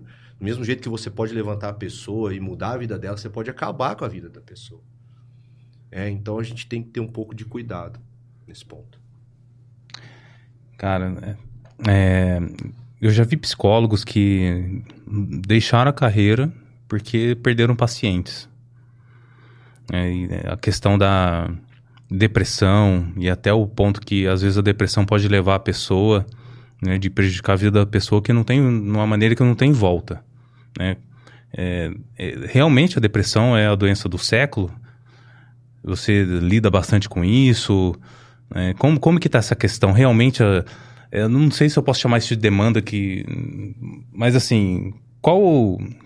A gente consegue quantificar a, a quantidade de pessoas? Realmente isso aumentou? É, como como que, que, que você está lidando com isso? Cara, é importante isso. É, creio que no mundo hoje, mais ou menos 330, pelo menos a última vez eu acho que eu vi, depois pode até me corrigir na OMS, é, 330 milhões de pessoas passam pelo transtorno depressivo. E às vezes, claro, pelo transtorno depressivo maior. E a depressão ela é considerada um transtorno.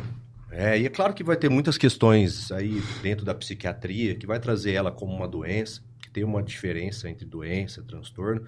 Mas assim, claro, sim, é, é, a gente entendeu e a gente entende que as pessoas. A depressão, o que, que ela é, cara? Ela é uma falta de sentido.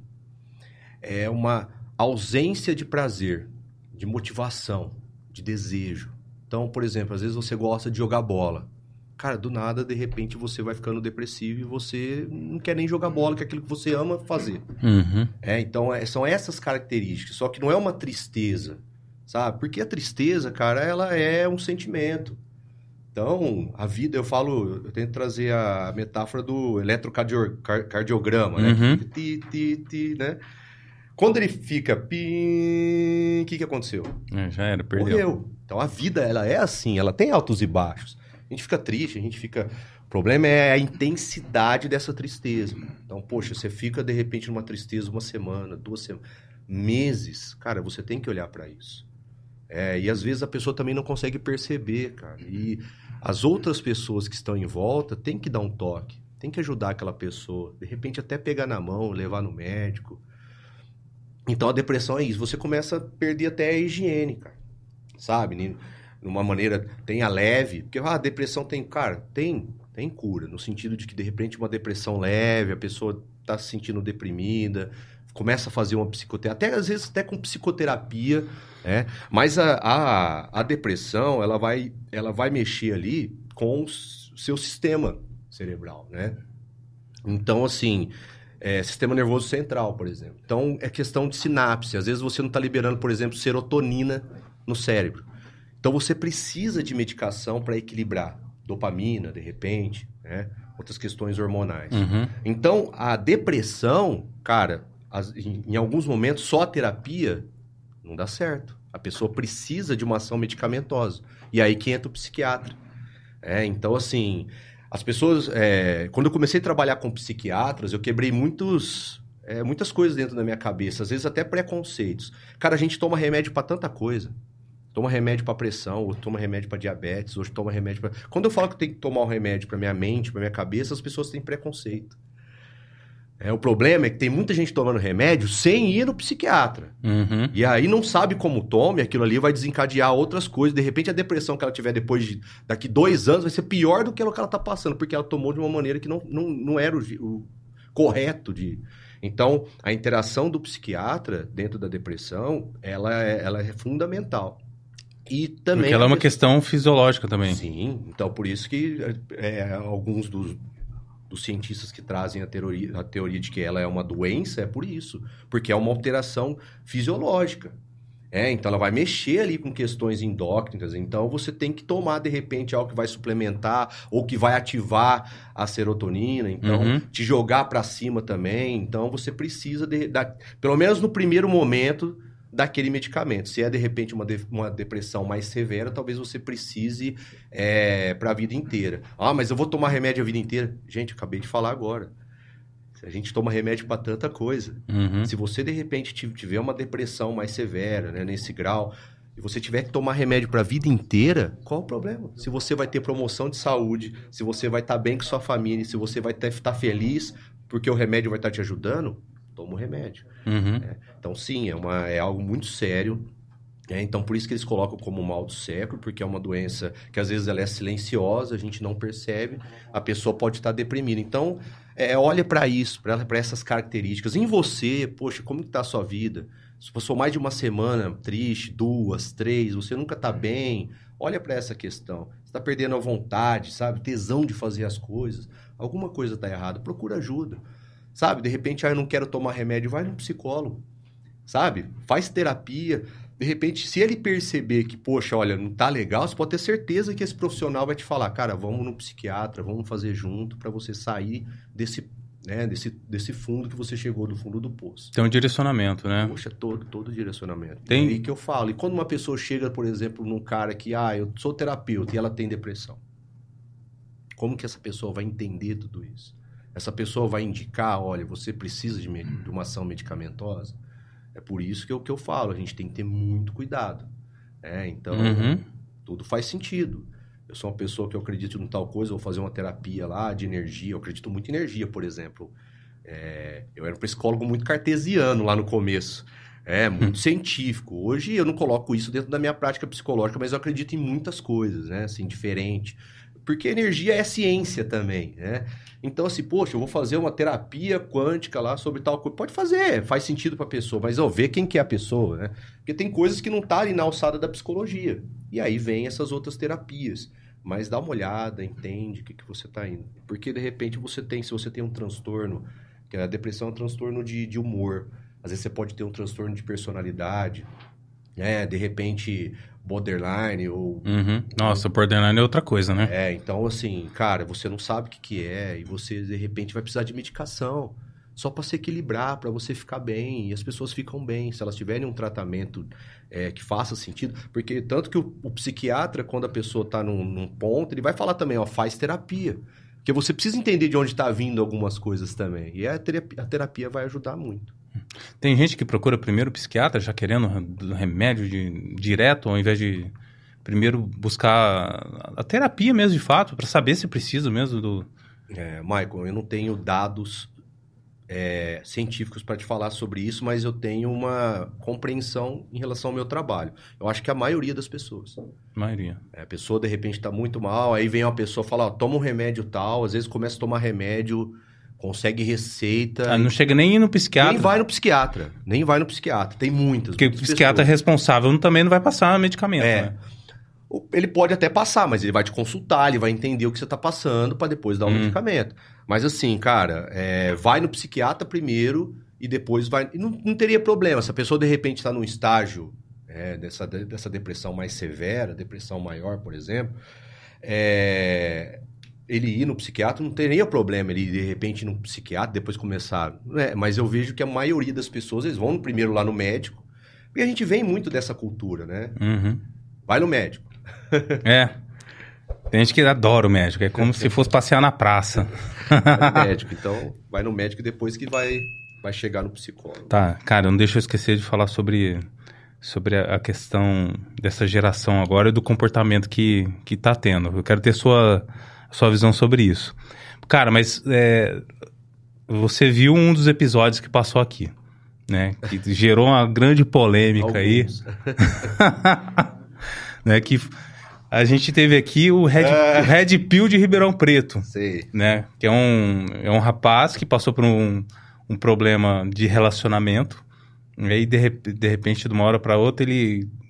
Não sei como é que foi isso direito, mas ele, bum, saí disso, vou ajudar outras pessoas e começou a meter o pau em alguns comportamentos de mulheres, que até certo ponto faz sentido, mas eu acho que o. a, a, a a maneira que ele se comporta, a maneira que ele trata as mulheres, eu não concordo. Né? Por mais que a, que, que, a, que a menina, a mulher, a moça tenha um comportamento que eu não aprove, eu não vou tratar ela de qualquer maneira. Né? Ela tem a sua dignidade, por mais que ela mesma não se dê essa dignidade. Né? E ele ajuda alguns homens a superar relacionamentos. Inclusive, ele faz até mentoria dessas pessoas. Cara, e assim, esse mundo Red Pill tá bombando. Tá, tá sim. Tá bombando. Você vê algum perigo nisso? Polêmica. Musiquinha. Cara, eu vou, vou ser bem sincero e muito respeitoso também com essa situação, mas é o seguinte. Eu vi esse episódio, algumas coisas, é, tava acompanhando. É, a maioria das coisas eu não concordo, assim. né? a, a parte que realmente eu não concordei, que fez. Foi quando. A, a vida dele, né, cara? A vida dele, ele que sabe o que ele passou, mas eu tô falando do Rodrigo. Uhum. Cara, meu, meu filho nunca ficaria longe de mim. Então, por exemplo, Uhum. quando você fala eu sou homem, o que, que, que é o conceito de homem? Eu sou muito homem, eu sou o alfa, eu sou o beta, eu sou. Cara. E aí, seu filho tá com a sua sogra? Então, isso pra mim não, não faz sentido. É um, Se eu não tiver minha esposa aqui por alguma situação, é um ponto forte e muito contraditório. sim, é muito contraditório. O que, que é ser homem? Ser homem é o cara, ah, eu sou o cara, eu vou lá, esculacho a- as minas, eu falo, faço do jeito que eu quero e. Pego todas. Eu pego todas e a mina. Se isso é ser homem, se é o conceito de ser homem pra ele, cara, eu respeito. Eu respeito. Pra ele, é o que faz sentido pra ele. Pra mim, não. É, o conceito de masculinidade pra mim é diferente. É outro. É, então. Então, assim. Que, ah, eu sou o mão da, da porra. Eu sou o cara que acontece. Cara, e aí eu tenho meu filho. Meu filho não tá comigo, cara. O que, que tá acontecendo? Então, assim, pô, eu sou homem, tem que ser homem em tudo. É, e uma coisa que ele falou, né? Eu não, eu. é, a gente perguntou pra ele quem que, que, que, que o seu filho tem, vai ter ou tem como referência como homem. Sim. Ele falou que era o sogro dele, Sim. não era ele. Então, cara, então assim, eu acho que nessa questão do Red Pill, não- eu, eu vejo todos os exageros, cara, tudo aquilo que é muito extremo, não é legal. Se você perceber tudo na sociedade que foi muito extremo, não deu certo. Sabe? A gente tem que entender que existe outra pessoa do outro lado. E aí, cara, a valorização das mulheres também, né, cara? Então, tipo assim, poxa, você olha, por exemplo, pra sua esposa, né? Você vai olhar tudo que ele falou, você vai falar, não, nada se emprega. Nada se emprega. Uhum. Tem uma mulher de valor, sabe? Que tá lá com você do seu lado, uma parceira, minha esposa também e tal. Cara, não faz sentido nenhum. Nem a realidade do meu lado. Faz sentido nenhum. Ah, de que, ah, eu vou pegar uma mulher que ela já tem filho, então, não, tipo, não presta. Você vai ser o cara que você... Cara, como assim? Não sabe o que foi a história da pessoa. Ah, então você também não presta. Você é um homem que tem filho e você também não presta. É, então, cara, essas coisas extremas pode dar audiência pro cara, pode, pode dar maior grana pro cara. E ele pode ajudar muita gente. Ajudar muita gente Uhum. mas não faz sentido pra mim, sabe? Então, é, é nesse ponto, assim. Eu acho que, cara, é muito legal. Eu lido com mulheres extraordinárias, companheiras, pessoas de valor, mulheres que são solteiras, com valor imenso, assim, sabe? Que. Esses dias eu tava vendo um cara lá, Red Pill, falando que ah, a mulher, é, depois de, de 30, a mulher vai descendo, e aí o cara. Que que o Perde valor de mercado, é, alguma perde coisa o assim. valor de mercado. Aí o que, que você vê na mulher? Ah, eu vejo a fertilidade. ah, Cara, parecendo um cachorro. Como é esse negócio de fertilidade? É, que você vê fertilidade na mulher, você vê isso, você vê parceria. Parece um ob- objeto, velho. Perdeu a parte racional da coisa? Pô, que loucura que é essa? Então, assim, cara, tem muita coisa assim que os caras falam que eu falo assim, poxa, um cara que de repente se ferrou, um cara que tá com uma dor, ele vai comprar. Ele vai comprar a mentoria. Porque, às vezes, aí também vem preconceito, o homem sofre por amor também. Só, Cara, sim. entendeu? Então, assim, já sofri também. Normal, né? Na adole- na adolescência e tal. Depois também na idade adulta. Então, assim, cara, aí o cara tá ali, sofrendo por aquilo. Cara, vem um cara e fala, ó, é assim, assim, assim. Meu, ele vai mergulhar naquilo, ele vai comprar aquilo. Mas isso vai trazer algo saudável pra ele quando ele se casar? É esse o ponto que eu quero entender. Sabe o ponto que você tá ali com a, com a, sua, com a sua esposa, o ponto que você tá ali com o seu filho, no momento que realmente o negócio aperta, qual, o que, que você vai levar de valores? É, eu acho que essa masculinidade, que eles falam às vezes, ah, de energia masculina, eu concordo muito com essa energia de que, pô, o homem tem que fazer, tem que ser... Hoje eu vejo os caras, esses dias eu tava vendo o cara saltando é, no, no trânsito, o cara brigando com a mulher do cara e o cara... É, e a mulher brigando com o cara, o cara deu um tapa na cara da mulher do cara e o cara ficou isento. Nossa, eu vi isso. Aí eu falei assim, cara, aí eu- a energia desse cara, cara, pelo amor de Deus. Uma mulher olha pra um cara desse, um banana desse, mas você tem que ser um cara violento, agressivo. Não. Não, não é cara, isso. eu nunca briguei em, em, em, várias situações. Mas o cara tem que ser homem, ele tem que ser, no mínimo, um cara que tá à frente ali da família dele. Seja de qualquer questão. Então, assim, eu vejo que hoje alguma, a gente está tá perdendo um pouco essa, essas questões, por várias questões aí, uhum. né? Então, assim, poxa, é, o homem tem que ah, mas esse negócio. Eu sempre fui o cara que pagou as coisas para minha esposa desde quando eu saí. Ah, mas a gente eu vou lá e não pago. A gente vai dividir. Cara, legal. Foi um, um, um acordo. Uhum. Tem mulheres hoje que até nem se sente bem quando o cara paga. É? Então tem algumas questões de, de desequilíbrio, mas tudo bem se é combinado, se é conversado, de repente a pessoa não se sente bem, mas não tem que ser assim do Cara, jeito que eu quero. Normal, por exemplo, quando eu namorava, a Daisy, ah, vamos sair, vamos fazer isso aqui. Falar, ah, mano, ela tá sem dinheiro, tô mas quebrado. Não, mas eu pago. É. Demorou, vamos Ótimo. passear, pô. é, então assim, mas assim, eu acho que estão distorcendo algumas questões em relação à realidade. Eu não tô falando de uma maneira é, de gênero, tô falando uhum. de algo de sociedade. É, então, assim, é o que eu falo. É, talvez eu possa ouvir diferente. Mas assim, cara, ah, o homem não tá nem aí pros filhos, os caras. Então, cara, eu não tenho essa realidade. meus amigos, tô com um amigo aqui, amigo, meus amigos todos são pais, cara, que eu falo, cara, que exemplo. Então, cadê esses caras que não valem nada? Uhum. Então, eu falo assim, gente, presta atenção. Dentro de qualquer relacionamento, a pessoa ela se mostra desde o começo. O problema é que as pessoas não querem ver ou tá apaixonado e não percebe, mas ela se mostra. Aquele cara, ele se mostra como que ele trata a mãe dele, como que ele trata as pessoas, se ele te trata com respeito, se ele tem reciprocidade com você. É, ele vai te mostrar desde uhum. o início quem que ele é. O problema é que a gente não percebe que a gente tá com uma nuvem rosa na frente, uhum. mas a pessoa, ela tá se mostrando. Então, quando você vai se envolver com uma mulher ou com um cara dentro do seu relacionamento, seja como for, é, meu, presta atenção Entende com quem que você vai se relacionar. Porque depois que vem um filho, ah, o cara não presta. Ah, e às vezes a mulher também, que abandonou. Sim. Né? Ah, mas essa mulher não prestava. Peraí, cara, quem que estava se relacionando com essa pessoa? Você. Uhum. Então, assim, a gente se, é, se exime das nossas escolhas, das nossas responsabilidades. Mas a gente está escolhendo a todo momento. A cada segundo a gente está escolhendo. Eu só tenho que ter um pouco mais de luz na minha consciência para entender o que eu estou fazendo. É, então assim, mesmo se, por exemplo, eu separasse, saísse do meu relacionamento, eu sei quem que é a mãe. O que, que vai ser, como é que vai ser. Entende? É uhum. ponto. Então, assim, quando eu vi ele, eu vi que tem todos esses extremos. É, não concordo com a maioria das coisas. Algumas coisas que falou até eu falei, nossa, isso aí fez até sentido. Assim, Sim. Mas 5%. Né?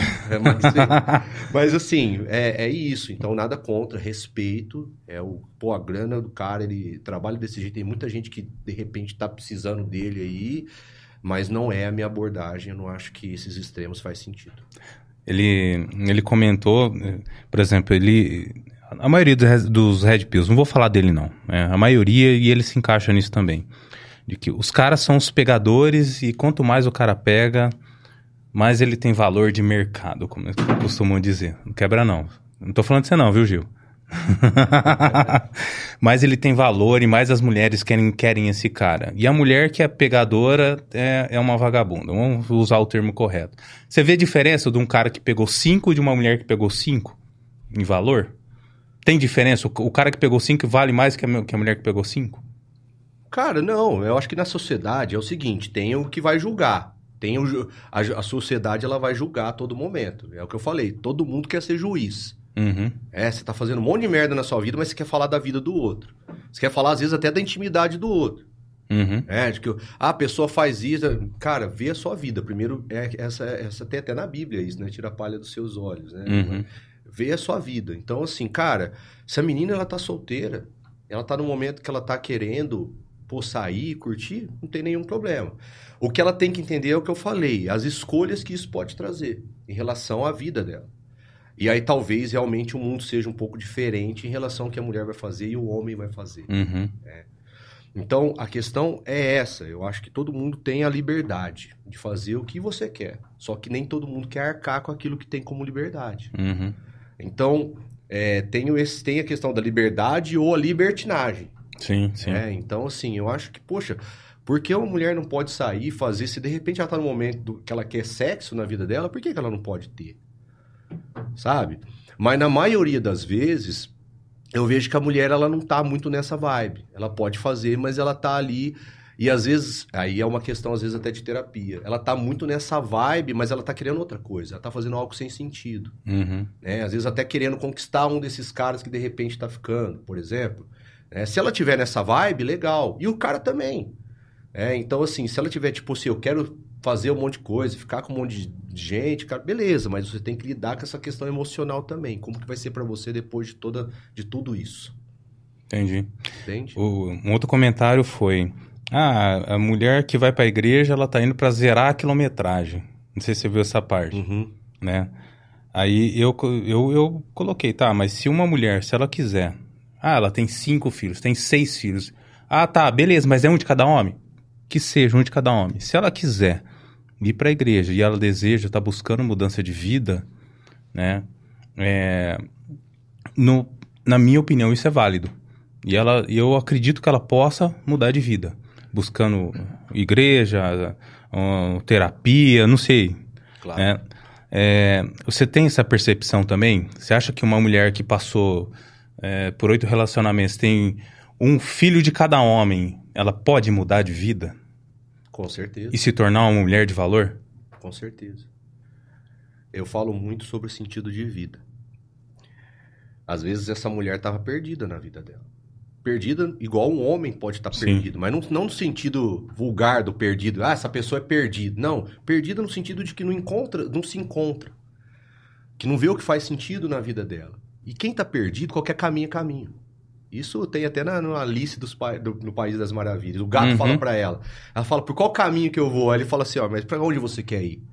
Aí ela fala, não sei. Ele fala assim, "Ah, você tá perdida. Pra quem tá perdido, qualquer caminho é caminho. E quando a pessoa tá perdida, ela vai fazendo um monte de coisa que não tem noção nenhuma na vida dela. E vai acarretando um monte de vai consequências. acarre- acarretando um monte de coisas. Uhum. É, então dentro dessas coisas pode ser filhos. E aí Uhum. é pior ainda, porque é uma vida. É, e aí, de repente, como que vai ficar depois de tudo essa vida dela com um monte de filho de vários pais? Ela tem que lidar com essa situação. Porque às vezes acontece isso, aí vai cair na mulher. Né? De tipo assim, o cara vai embora, o cara não quer nem saber quem que fica com os filhos. Uhum. né? Mas a questão é essa, eu acho que ela pode fazer o que, que ela quer ne- nessa situação. Poxa, e aí a gente vem falar de Deus, cara. Pra mim, falar de Deus é um negócio que transcende. Uhum. Aí nem é mais Rodrigo, psicólogo, que tá falando aqui.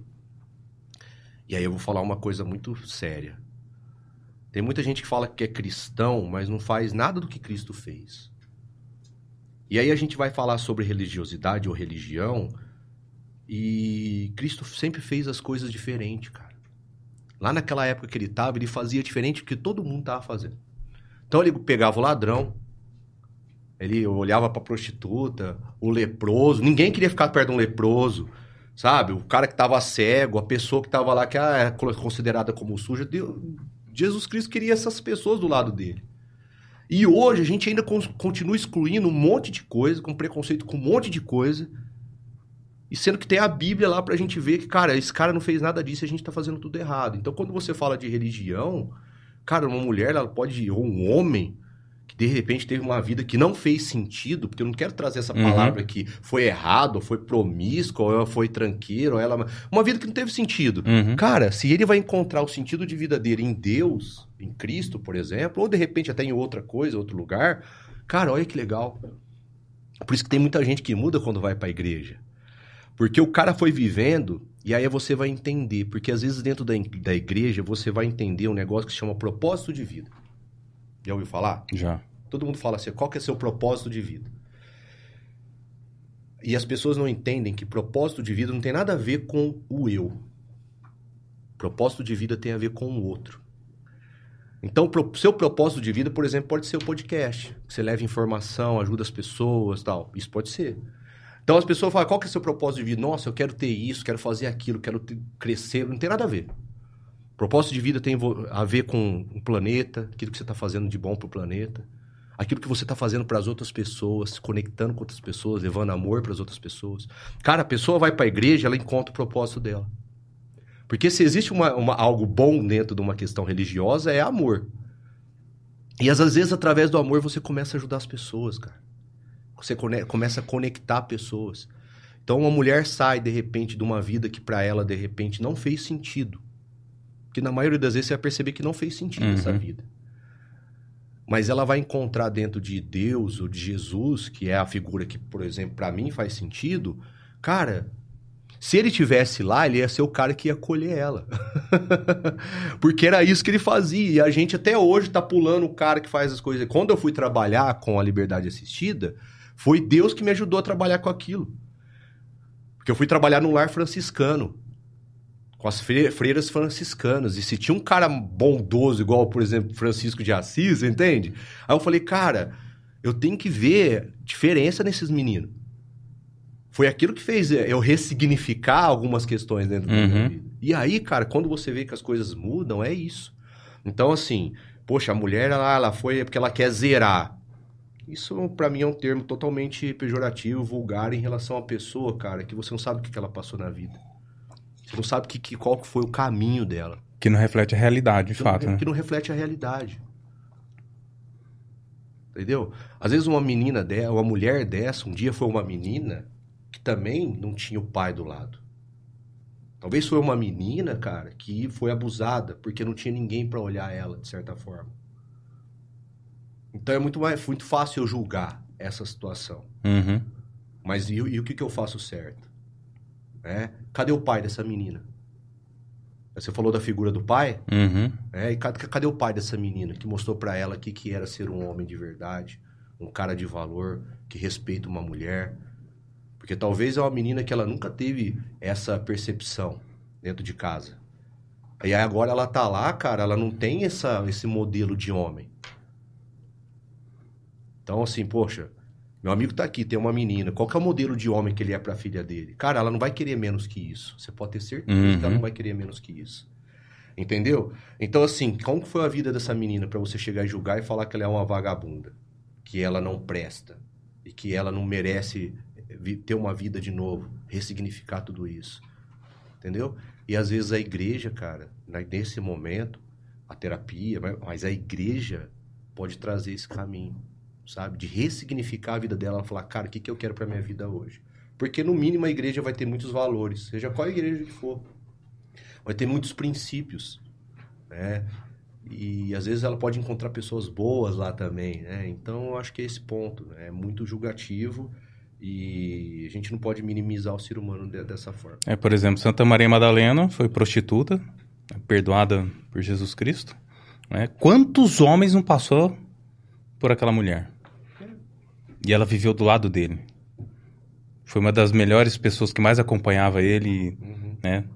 E, e amava Jesus Cristo de, assim, eh, de paixão, que lavava os pés de Jesus Cristo com seu próprio cabelo, Sim. né? E quem que ele escolhia para ser discípulo? Escolhia o cara que era pescador. O cara que ninguém. Mateus, ninguém queria perto, Mateus. O cara Uhum. cobrava imposto dos próprios caras que eram irmãos. Né? Então, assim, mano, não que- ele, ele escolhia essas pessoas. A gente tá num momento que a gente, pô, fala que vai na igreja, tem gente que vai na igreja todo dia. Tem, tem gente que tá daí, se você for lá na segunda, ele tá lá na igreja. Se for lá na, na quarta, ele tá lá confessando com o padre. Se for lá na quinta, ele tá lá um dia até eu falei uma coisa pro padre, que o padre fez eu ressignificar muita coisa. Que eu falei, pô, padre, eu vejo um cara faz fofoca, você fica dando bola pra essas pessoas, não sei o que, né? Ele falou assim, Rodrigo, se todo mundo fosse santo, eu não precisava estar aqui. Então ele tá lá porque tem essas pessoas na igreja também. É, então tem gente que vai na igreja todo dia. Tem gente que vai na igreja todo dia, mas não tem Deus na vida. Uhum. Então é essa a questão. E aí, por isso que eu falo de sentido de vida. Tudo que você faz tem que ter sentido. Se você tiver, de repente, num lugar que você não, tá, não tem sentido, de que, que você está fazendo nesse lugar? É, então é esse ponto. Cara, a gente pode entrar nisso, cara. Como encontrar uma pessoa que tá, tá ouvindo a gente agora? É, ela, ela tá passando por um momento de crise, ela não sabe da. Ela não encontrou o sentido da vida dela. Como que essa pessoa que tá ouvindo a gente agora pode dar o primeiro passo para buscar o sentido da vida dela? Quando a gente fala de sentido de vida, é, me- é a mesma coisa de você encontrar, é um caminho. Certo? Então, por exemplo, às vezes a pessoa está num trabalho que não tem sentido de nenhum para ela. Ela tá pelo dinheiro. Às vezes a pessoa tá num relacionamento, às vezes até abusivo, ou tóxico, o cara não tem sentido nenhum para ela, mas ela continua no trabalho, no, no relacionamento. Sentido de vida é isso, você olhar e às vezes a gente precisa desse autoconhecimento. E o problema é que as pessoas não querem isso. Para eu entender meu sentido de vida, eu não posso olhar para fora, eu tenho que olhar para dentro. E às vezes as pessoas não querem bater ali com fantasmas que ela tem na vida, por traumas que ela passou. A pessoa não quer olhar para isso, cara. É muito difícil. Você, to... você olhar ali para uma. Então, assim, você tem que olhar para dentro para entender, cara, o que, que o Michael tá fazendo aqui? Cara, o que, que faz sentido de vida para mim? O que, que é legal? Então, assim, eu entendi, cara, se eu não tivesse dinheiro no mundo, o que, que você faria? Se não precisasse de dinheiro no mundo, o que, que você faria hoje? Essa é a pergunta. Nossa, difícil raciocinar, hein? Eu seria psicólogo. Você teria que ter uma, uma profissão, alguma coisa. O que, que você faria? Cara, eu seria psicólogo. Por quê? Porque mais do que minha profissão, ela tem sentido de vida para mim. Eu consegui isso. Nem todo mundo consegue. Mas às vezes eu posso trabalhar de repente igual eu tava trabalhando, vendendo vidro. Sabe? Mas encontrar sentido naquilo que eu fazia. Então o problema é isso. Você tem que olhar para dentro para entender se você está tendo uma vida com sentido ou não. Então as pessoas ficam perdidas. Então você vai de um lado, você vai do outro, você tenta de um lado, você tenta do outro nunca vai dando certo, porque aquilo aí não faz sentido de vida para você. Por exemplo, você falar para mim assim, Rodrigo, vamos ficar, deu o exemplo do basquete, vamos ficar duas horas jogando basquete. Cara, vai te estressar? Vai cansar? Cara, vai cansar duas horas jogando basquete. Vai te estressar? Talvez pro Rodrigo vai. Porque eu não, não sou fã de. Não gosto de basquete. Eu gosto de assistir basquete. Mas jogar basquete eu não sei. Então vai me estressar. Porque então vai todo mundo brigar comigo também. é? E aí você fala assim, ó, Rodrigo, futebol. Vamos jogar quatro horas de futebol. Eu não sou tão bom também de futebol, mas eu gosto de futebol. então eu vou jogar quatro horas. Cara, vai cansar? Não. Vai, vai cansar? Vai. Mas vai me estressar? Não, porque faz sentido para mim. Você entende? Uhum. É. E tem um monte de gente fazendo um monte de coisa na vida que não faz sentido. Nenhum. Desde a profissão, num relacionamento que já não faz sentido, mas tá ali porque, ah, eu tenho tal coisa. É, num relacionamento que eu falo assim, é, namoro às vezes. É, tá com uma pessoa, já não tá gostando da pessoa, não tá fazendo sentido, mas vai levando, vai levando. E você vê que aquela pessoa é infeliz. Cara, porque você passa a maior parte do seu tempo ou trabalhando, ou você vai passar em casa, ou dentro do seu relacionamento, mas não faz sentido. Então a sua pergunta é mais ou menos assim: eu tenho que olhar para dentro, às vezes através de um processo terapêutico ou de outras coisas, eu tenho que entender, cara, o que, que o Rodrigo quer para a vida dele? O que, que faz sentido para mim? É? E às vezes buscar alternativas. Então, tem um amigo, por exemplo, que começou a andar de bike. Cara, mudou a vida do cara. Ele encontrou sentido de vida naquilo. É, o problema é que as pessoas ficam reclamando, mas não fazem nada diferente. Querem coisas diferentes na vida, resultados diferentes, fazendo as mesmas coisas. Uhum. Então eu tenho que procurar algo que faça sentido. Pô, mas eu tô num trabalho, cara, que oh, eu tô fazendo isso, isso, isso, cara, mas eu não tenho estudo. Já ouvi algumas coisas assim, cara. Hoje na internet tem um monte de curso online, de graça. Você percebe isso? Então, né? uhum. Você não precisa ter estudo. Tem gente que tem empresas que não tem, não teve, tem a quarta série, primeira série. Então, mas é aquilo que você coloca energia dentro daquilo que faz sentido de vida para você. Você entende? Uhum.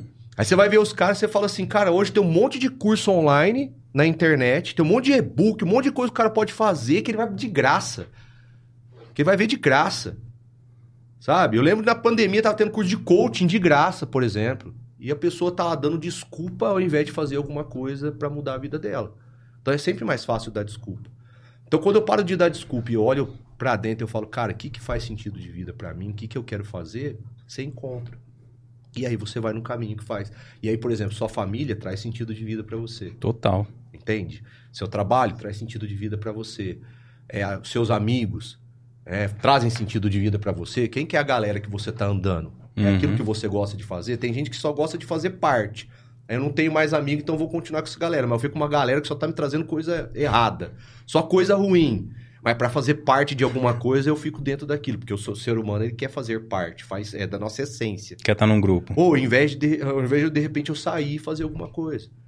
Então, por exemplo, tem uma amiga minha, um pessoal, ah, o que, que eu vou fazer? Eu vou fazer dança, por exemplo. Encontrou sentido de vida na dança. Meu, sai do lugarzinho que você tá agora e vai atrás daquilo que você quer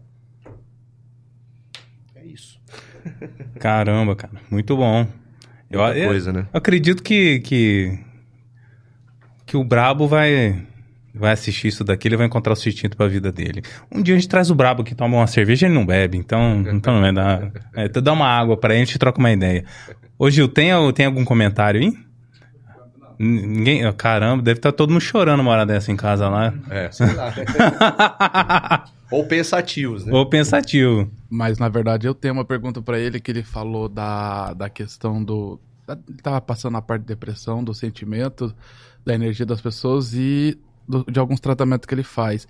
Em relação à soja, pouco se discute, mas pelo que eu já me informei, a soja para homem ela dá muita progesterona e isso afeta demais. A um ponto, se ele consome demais, pode levar à depressão. Caramba, isso é novo pra mim. cara, boa pergunta. Eu esperava toda a pergunta, menos Mas aqui a que. soja, né? É, da soja. Cara, já, é, já vi que tem estudos que, que realmente fazem isso, né? Que a soja não é muito. Não é, não é, não é boa pro, pro, pro homem em relação a questões endócrinas e Uhum. fisiológicas, né? Sim. Então, assim, mas eu ainda não vi nada, e agora eu vou até ler alguma coisa que fala sobre essa questão em relação a essa. A, a depressão, a levar o homem à depressão. Mas quando a gente fala de depressão e a gente fala, por exemplo, é, a gente falou do psicólogo, do psiquiatra, cara, mas é um conjunto de, é, de sistemas que você vai precisar trabalhar na sua vida para de repente sair da depressão ou outra coisa. Então, por exemplo, a alimentação é uma É, eu ia comentar isso. certo? Então, assim, poxa, é, você vai ter que ir mudando alguns sistemas da sua vida ali. é, é, exercício físico, por exemplo, você tem que ter uma pessoa sedentária, é muito difícil. Ela tem que mudar. Por quê? Você precisa li- liberar, por exemplo, serotonina, dopamina, às vezes até adrenalina. E como você faz isso sentado dentro de casa? Você precisa mudar a fisiologia do seu cérebro. Então, assim, a alimentação, é, e outras coisas que precisam, que vão trazer para você é, essa parte endócrina que vai ajudar. Então, talvez, de repente, de uma pessoa que está com depressão e vai no médico, ele pode falar, cara, vai no nutrólogo ou numa nutricionista, eles podem ter esse dado em relação à soja e, de repente, mudar a alimentação dessa pessoa também. Então é por isso que é legal, é multidisciplinar, cara. Você fala de depressão, você acha que é só o psicólogo e o psiquiatra que vai trabalhar com aquela pessoa. Não, é um sistema. É, então assim, às vezes ela vai ter um nutricionista que pode ajudar ela, né, um educador físico. A academia ajuda muitas pessoas a saírem da depressão. Uhum. É, porque a pessoa muda o sistema, né? Então, assim, é é isso. A parte da alimentação realmente faz muito sentido. Se você tem uma alimentação que você, você levanta, e você só come carboidrato, só come coisa gordurosa, muito açúcar, tem índices e questões agora científicas que falam que o, açúcar ajuda a pessoa a, continuar na depressão. É, Caramba, eu já é. tinha ouvido ao, ouvido ao contrário. Sim, o açúcar Que ele, que ele, na verdade, ele tira da, da depressão, é o contrário. Não, o açúcar, na verdade, ele, ele é um ativo, né? Então, por exemplo, é, quando você vai comendo muito açúcar, você acaba viciando no açúcar. A gente tem um paladar que foi viciando no açúcar. É, mas ele é um componente, é um componente ainda, ainda mais do jeito que o açúcar é feito, que ele é muito prejudicial à saúde, o açúcar. né? Então, assim, quando É, você tira o açúcar, por exemplo, do. Eu, eu ainda não tirei, mas assim, quando você tira o açúcar, por exemplo, da sua alimentação, você vai perceber que a sua saúde vai para um outro lugar.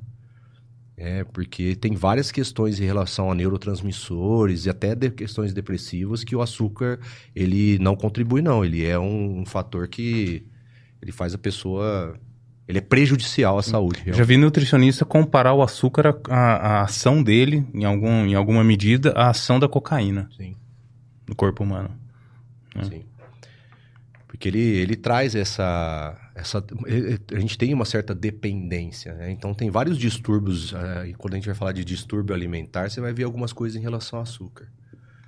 É, então é interessante olhar para isso, de repente visitar um nutricionista, tirar o açúcar. Você não vai talvez conseguir tirar tudo o açúcar, até porque quando você está comendo uma massa, você tá, tem açúcar. Consumindo açúcar. É, mas assim, é, tirar mais esse açúcar realmente que a gente. Dos, dos doces, que esse que é o pior mesmo. Esse Uhum. açúcar que a gente. mais industrializado, essa coisa mais refinada, assim, faz, faz mal pra saúde e com certeza vai fazer. Porque sabe o que, que a gente esquece? Que a, ah, é coisa da sua cabeça. Já ouviu isso? Isso. Uhum. A pessoa fala, ah, isso aí é coisa da sua cabeça. Já ouviu? O que que é? Cara, de onde tá a cabeça? Parece que é, quando fala é coisa da sua cabeça, parece que você tem uma cabeça fora do corpo. Cara, a cabeça tá dentro do corpo. Sabe? É uma, uma expressão que não tem nada a ver. Não é coisa da sua cabeça, é coisa do corpo. Então, assim, a gente tem que entender que tudo isso que a gente tá falando, cara, não é coisa da sua cabeça. A depressão é coisa da sua cabeça. Como assim? Sabe? Você acha que o- a pessoa quer realmente ficar triste? Você acha que a pessoa quer ficar sem tomar banho? É, então, assim, Uhum. tem várias questões que a gente. As pessoas têm algumas falas que até o momento que a pessoa passa por aquilo, ela vai entender. Por que, que eu tenho que passar por aquilo para eu entender? Eu não tenho empatia de entender que a pessoa tá sofrendo. É Acho que é frescura, né? frescura. Não é frescura. É o que eu tô falando. Muda, começa a mudar a parte neurológica da pessoa. E aí, como é que ela faz? Não é só eu querer. Se tá mudando algo dentro de mim, a fisiologia, como é que eu consigo ficar motivado? Uhum. Eu não tenho nada que venha ali, uma substância que faz eu ficar feliz. É, eu preciso da substância que me dá prazer. Então, assim, é, são alguns pré- preconceitos aí. Pô, legal. Cara, a gente deixou pra falar agora. É, sobre geração. Você percebe alguma diferença de geração para geração? Não sei se você já teve essa, essa percepção né, de comportamento da geração Z, principalmente agora, que está sendo um desafio lidar com a geração, até profissionalmente. Você, já- você já, já pensou sobre isso? Já, já se pegou num, num dilema assim? Algum problema né, nessa perspectiva? Com certeza. Cara, é assim. é, Às vezes, quando a gente vai falar de outras gerações, e na maioria das vezes, a gente traz um olhar de como a nossa deu certo e a outra é errada. Uhum. Isso você vai lembrar quando seu pai falava com você e quando o vô falava com você. Ah, mas essa geração de agora. né? Verdade. Então a gente tem um- uma consciência que a nossa geração deu, deu certo e de que tá, que tá vindo agora tá errado. Então primeiro a gente tem que tirar isso da cabeça. Porque depois meu filho vai estar lá, ele vai pensar, nossa, minha geração deu certo e agora que tá vindo tá dando errado. Né? Então o que, que é errado e o que, que é certo? Se as gerações que vieram passadas fizeram duas guerras mundiais, por exemplo, eles estavam certos, estavam errados? Qual o nível de consciência desse pessoal? Entende? Então a gente tem que ter um pouco de cuidado nesse sentido. E aí no ponto que eu falo que realmente é uma geração diferente. Cara, mas os, os caras, as meninas, esse pessoal nasceu com uma evolução tecnológica que a gente não teve. Então tudo é mais fácil hoje. Então, por exemplo, eu lembro que pelo menos eu sou de 1984, de quando você é, 81. né?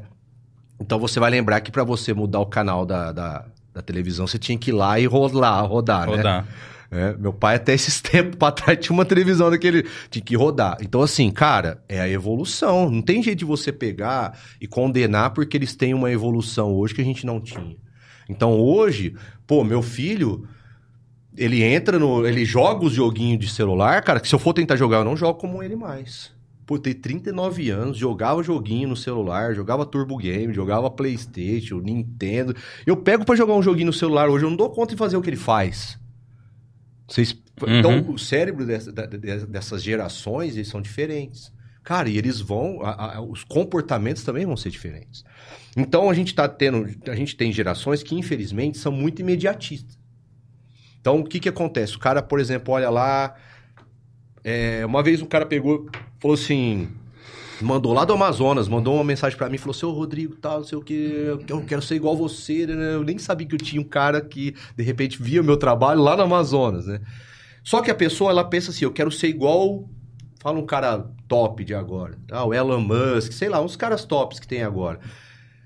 Ele não pensa assim, cara, eu tenho que passar por um caminho pra chegar lá. Eu tenho que ter uma fibra, sabe, mental, existencial, pra ser igual, pra chegar nesse ponto desse cara. Não, ele já quer ser o cara agora. E ele vai se frustrando. Então, hoje, as, as gerações de hoje, eles não entendem. O, tipo, por exemplo, é o que você falou. A gente, na nossa época, a gente trabalhava no supermercado, trabalhava de empacotar não sei o quê, eu fazia Uhum. negócio de saquinho de lixo, você fazia... Cara, é o que a nossa geração tinha. Hoje, essa molecada, além deles não poder, até por lei, trabalhar, que é o que você tá Tem falando, eles não têm essas questões. Eles, às vezes, o cara... Tem moleque milionário trabalhando com... com computador e jogo. Uhum. Você tá entendendo? É outra mente. Né? Então, assim, realmente eu percebo que hoje falta, às vezes, mão de obra. Né? Eu percebo, de repente. E não, e, eu, e não é só dessa geração que tá vindo. Eu percebo de gente, de repente, cara, da nossa idade, que não quer trabalhar. Não quer pôr a mão na massa. Então a pessoa, ela quer o prazer.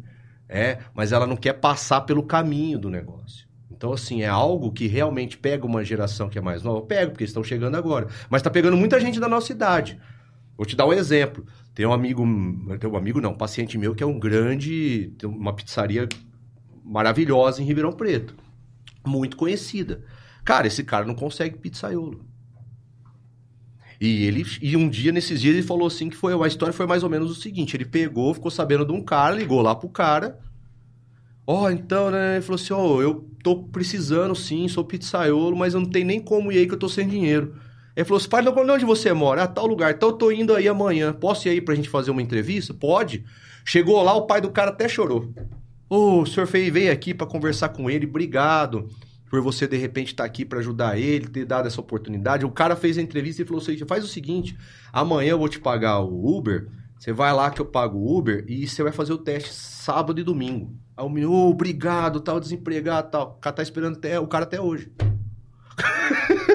ele tá esperando. Eu O esperava pizzaiolo- outra coisa, ele tá outro final, cara. Ele tá esperando o pizzaiolo até hoje, cara. O cara queria trabalhar home office. Home office, ele quer fazer pizza home office. Aí você vai falar assim pra mim assim, ó, quantos anos tem esse cara? Tem praticamente a nossa idade. Meu Deus do céu. Então o que que é? É só a geração? Ou é um mundo que as pessoas elas estão querendo tudo fácil? Você percebe? É, então assim, ninguém quer colocar a mão na massa, entender e fazer as coisas. É, ainda existem muitas pessoas.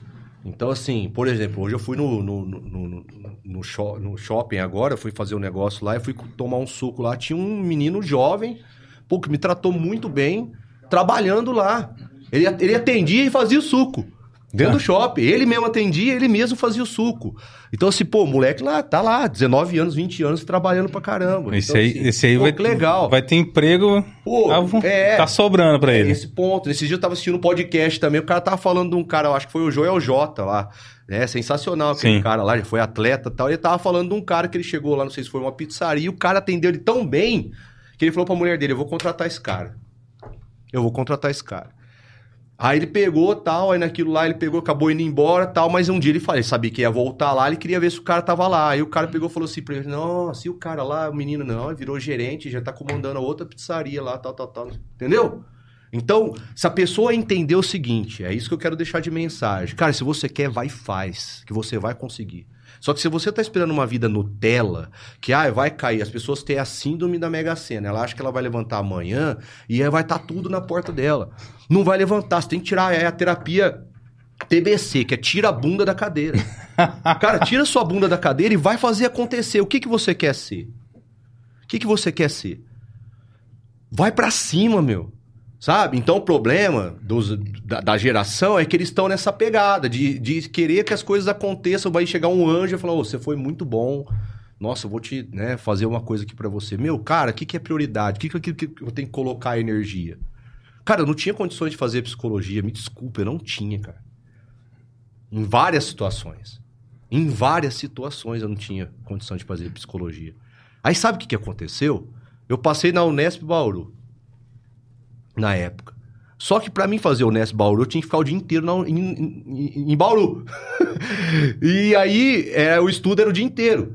Como que eu ia trabalhar pra me manter? Não tinha Uhum. jeito. E meus pais não tinham condições de me manter lá. Cara, o que, que eu fiz? Eu falei assim, meu, eu vou trabalhar, eu vou fazer em Ribeirão Preto mesmo. Foi isso que eu fiz. É, então assim, é nesse ponto. Vai atrás daquilo que você quer, só que você tá esperando chegar nas suas mãos e não vai chegar. E aí tem uma geração, talvez, que sejam pessoas muito frustradas.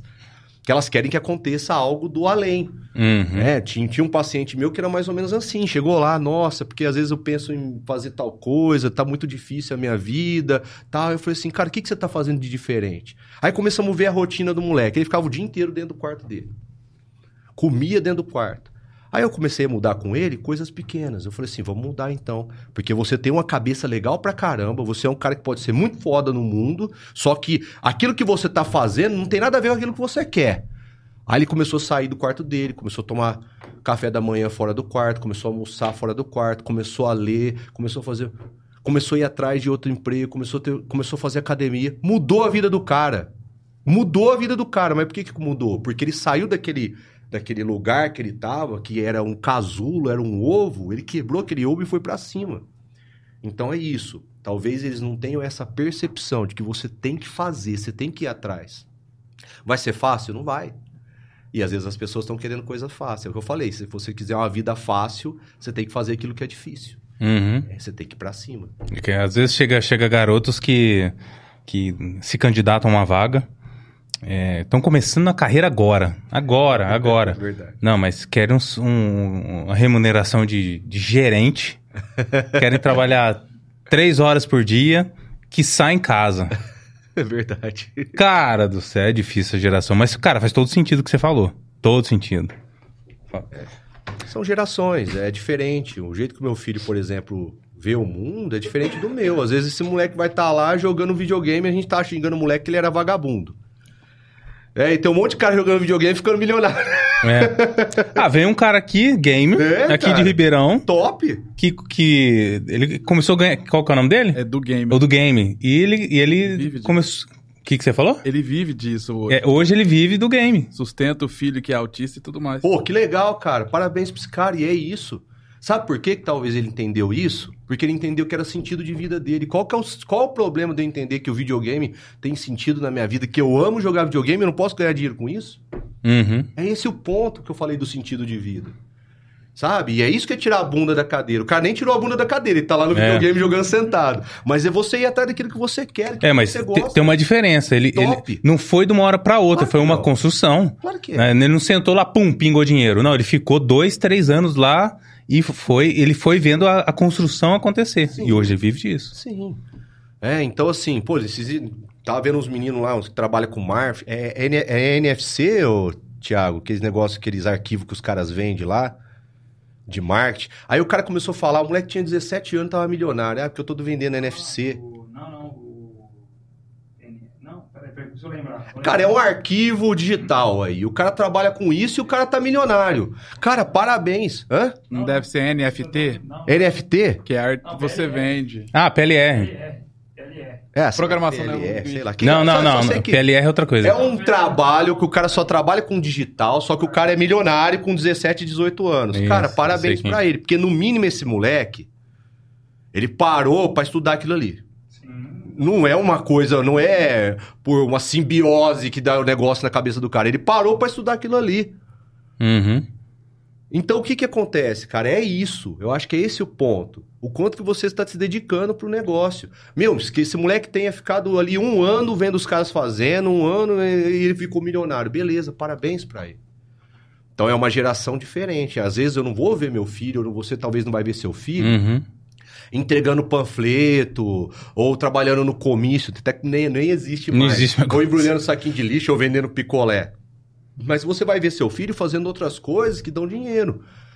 E eu acho que é muito legal, porque eu tinha uma crença na minha cabeça de que eu tinha que trabalhar muito pra ter dinheiro. Então teve, eu tive que muito, muito tempo na minha vida camelando, cara. Trabalhando igual um louco pra ter dinheiro. Cara, não, beleza, eu tenho que trabalhar. Mas quanto mais eu conseguir otimizar isso e trabalhar menos pra ter mais dinheiro, melhor ainda. É, então, assim, Sim. é, são é uma nova geração. É uma nova geração que às vezes meu moleque tá lá toda hora no celular. Nem sempre. Às vezes você dá pra ele, às vezes você não dá. Sim. Às vezes ele pode ser um cara que não vai estar nem aí. A gente queria. Eu tinha uma coisa meio louca, eu queria ser astrônomo. Aí na hora que eu vi que tinha muita física, eu saí correndo, porque eu não gostei de exatas, né? Mas assim, pela questão de ver os planetas e tal, né? Mas às vezes depois quis ser jogador de futebol. Então era mais ou menos. Era mais fácil você ser astrônomo, né? É, era mais fácil ser astrônomo do que jogador de futebol. Mas assim, é, é isso. É, A, a questão é essa. Às vezes o, ele vai ser gamer, por exemplo. Cara, o que, que eu vou fazer? É, então assim, às vezes é legal até eu apoiar, certo? Porque eu- é aquilo que faz sentido. É, então assim, são novas profissões, Sim. é um mundo diferente. Realmente, é uma geração diferente que às vezes me assusta. Eu acho que é esse o ponto que às vezes te, né? Às vezes me assusta, se eu falo para onde esse mundo vai parar, mas às vezes eu falo, cara, às vezes É. pode ir para um lado que eu não tô entendendo. É porque a, qual que é a, a cabe- eu tenho a, cabe- é a minha cabeça, né? Eu penso com a minha com, com a minha geração. Então, antes é que como que a gente fazia? Se surgiu um emprego numa oficina, o cara fala: "Não, não vou te pagar nada. Você vai trabalhar aqui, você vai aprender a profissão, mas certo você vai começar a ganhar seu dinheiro".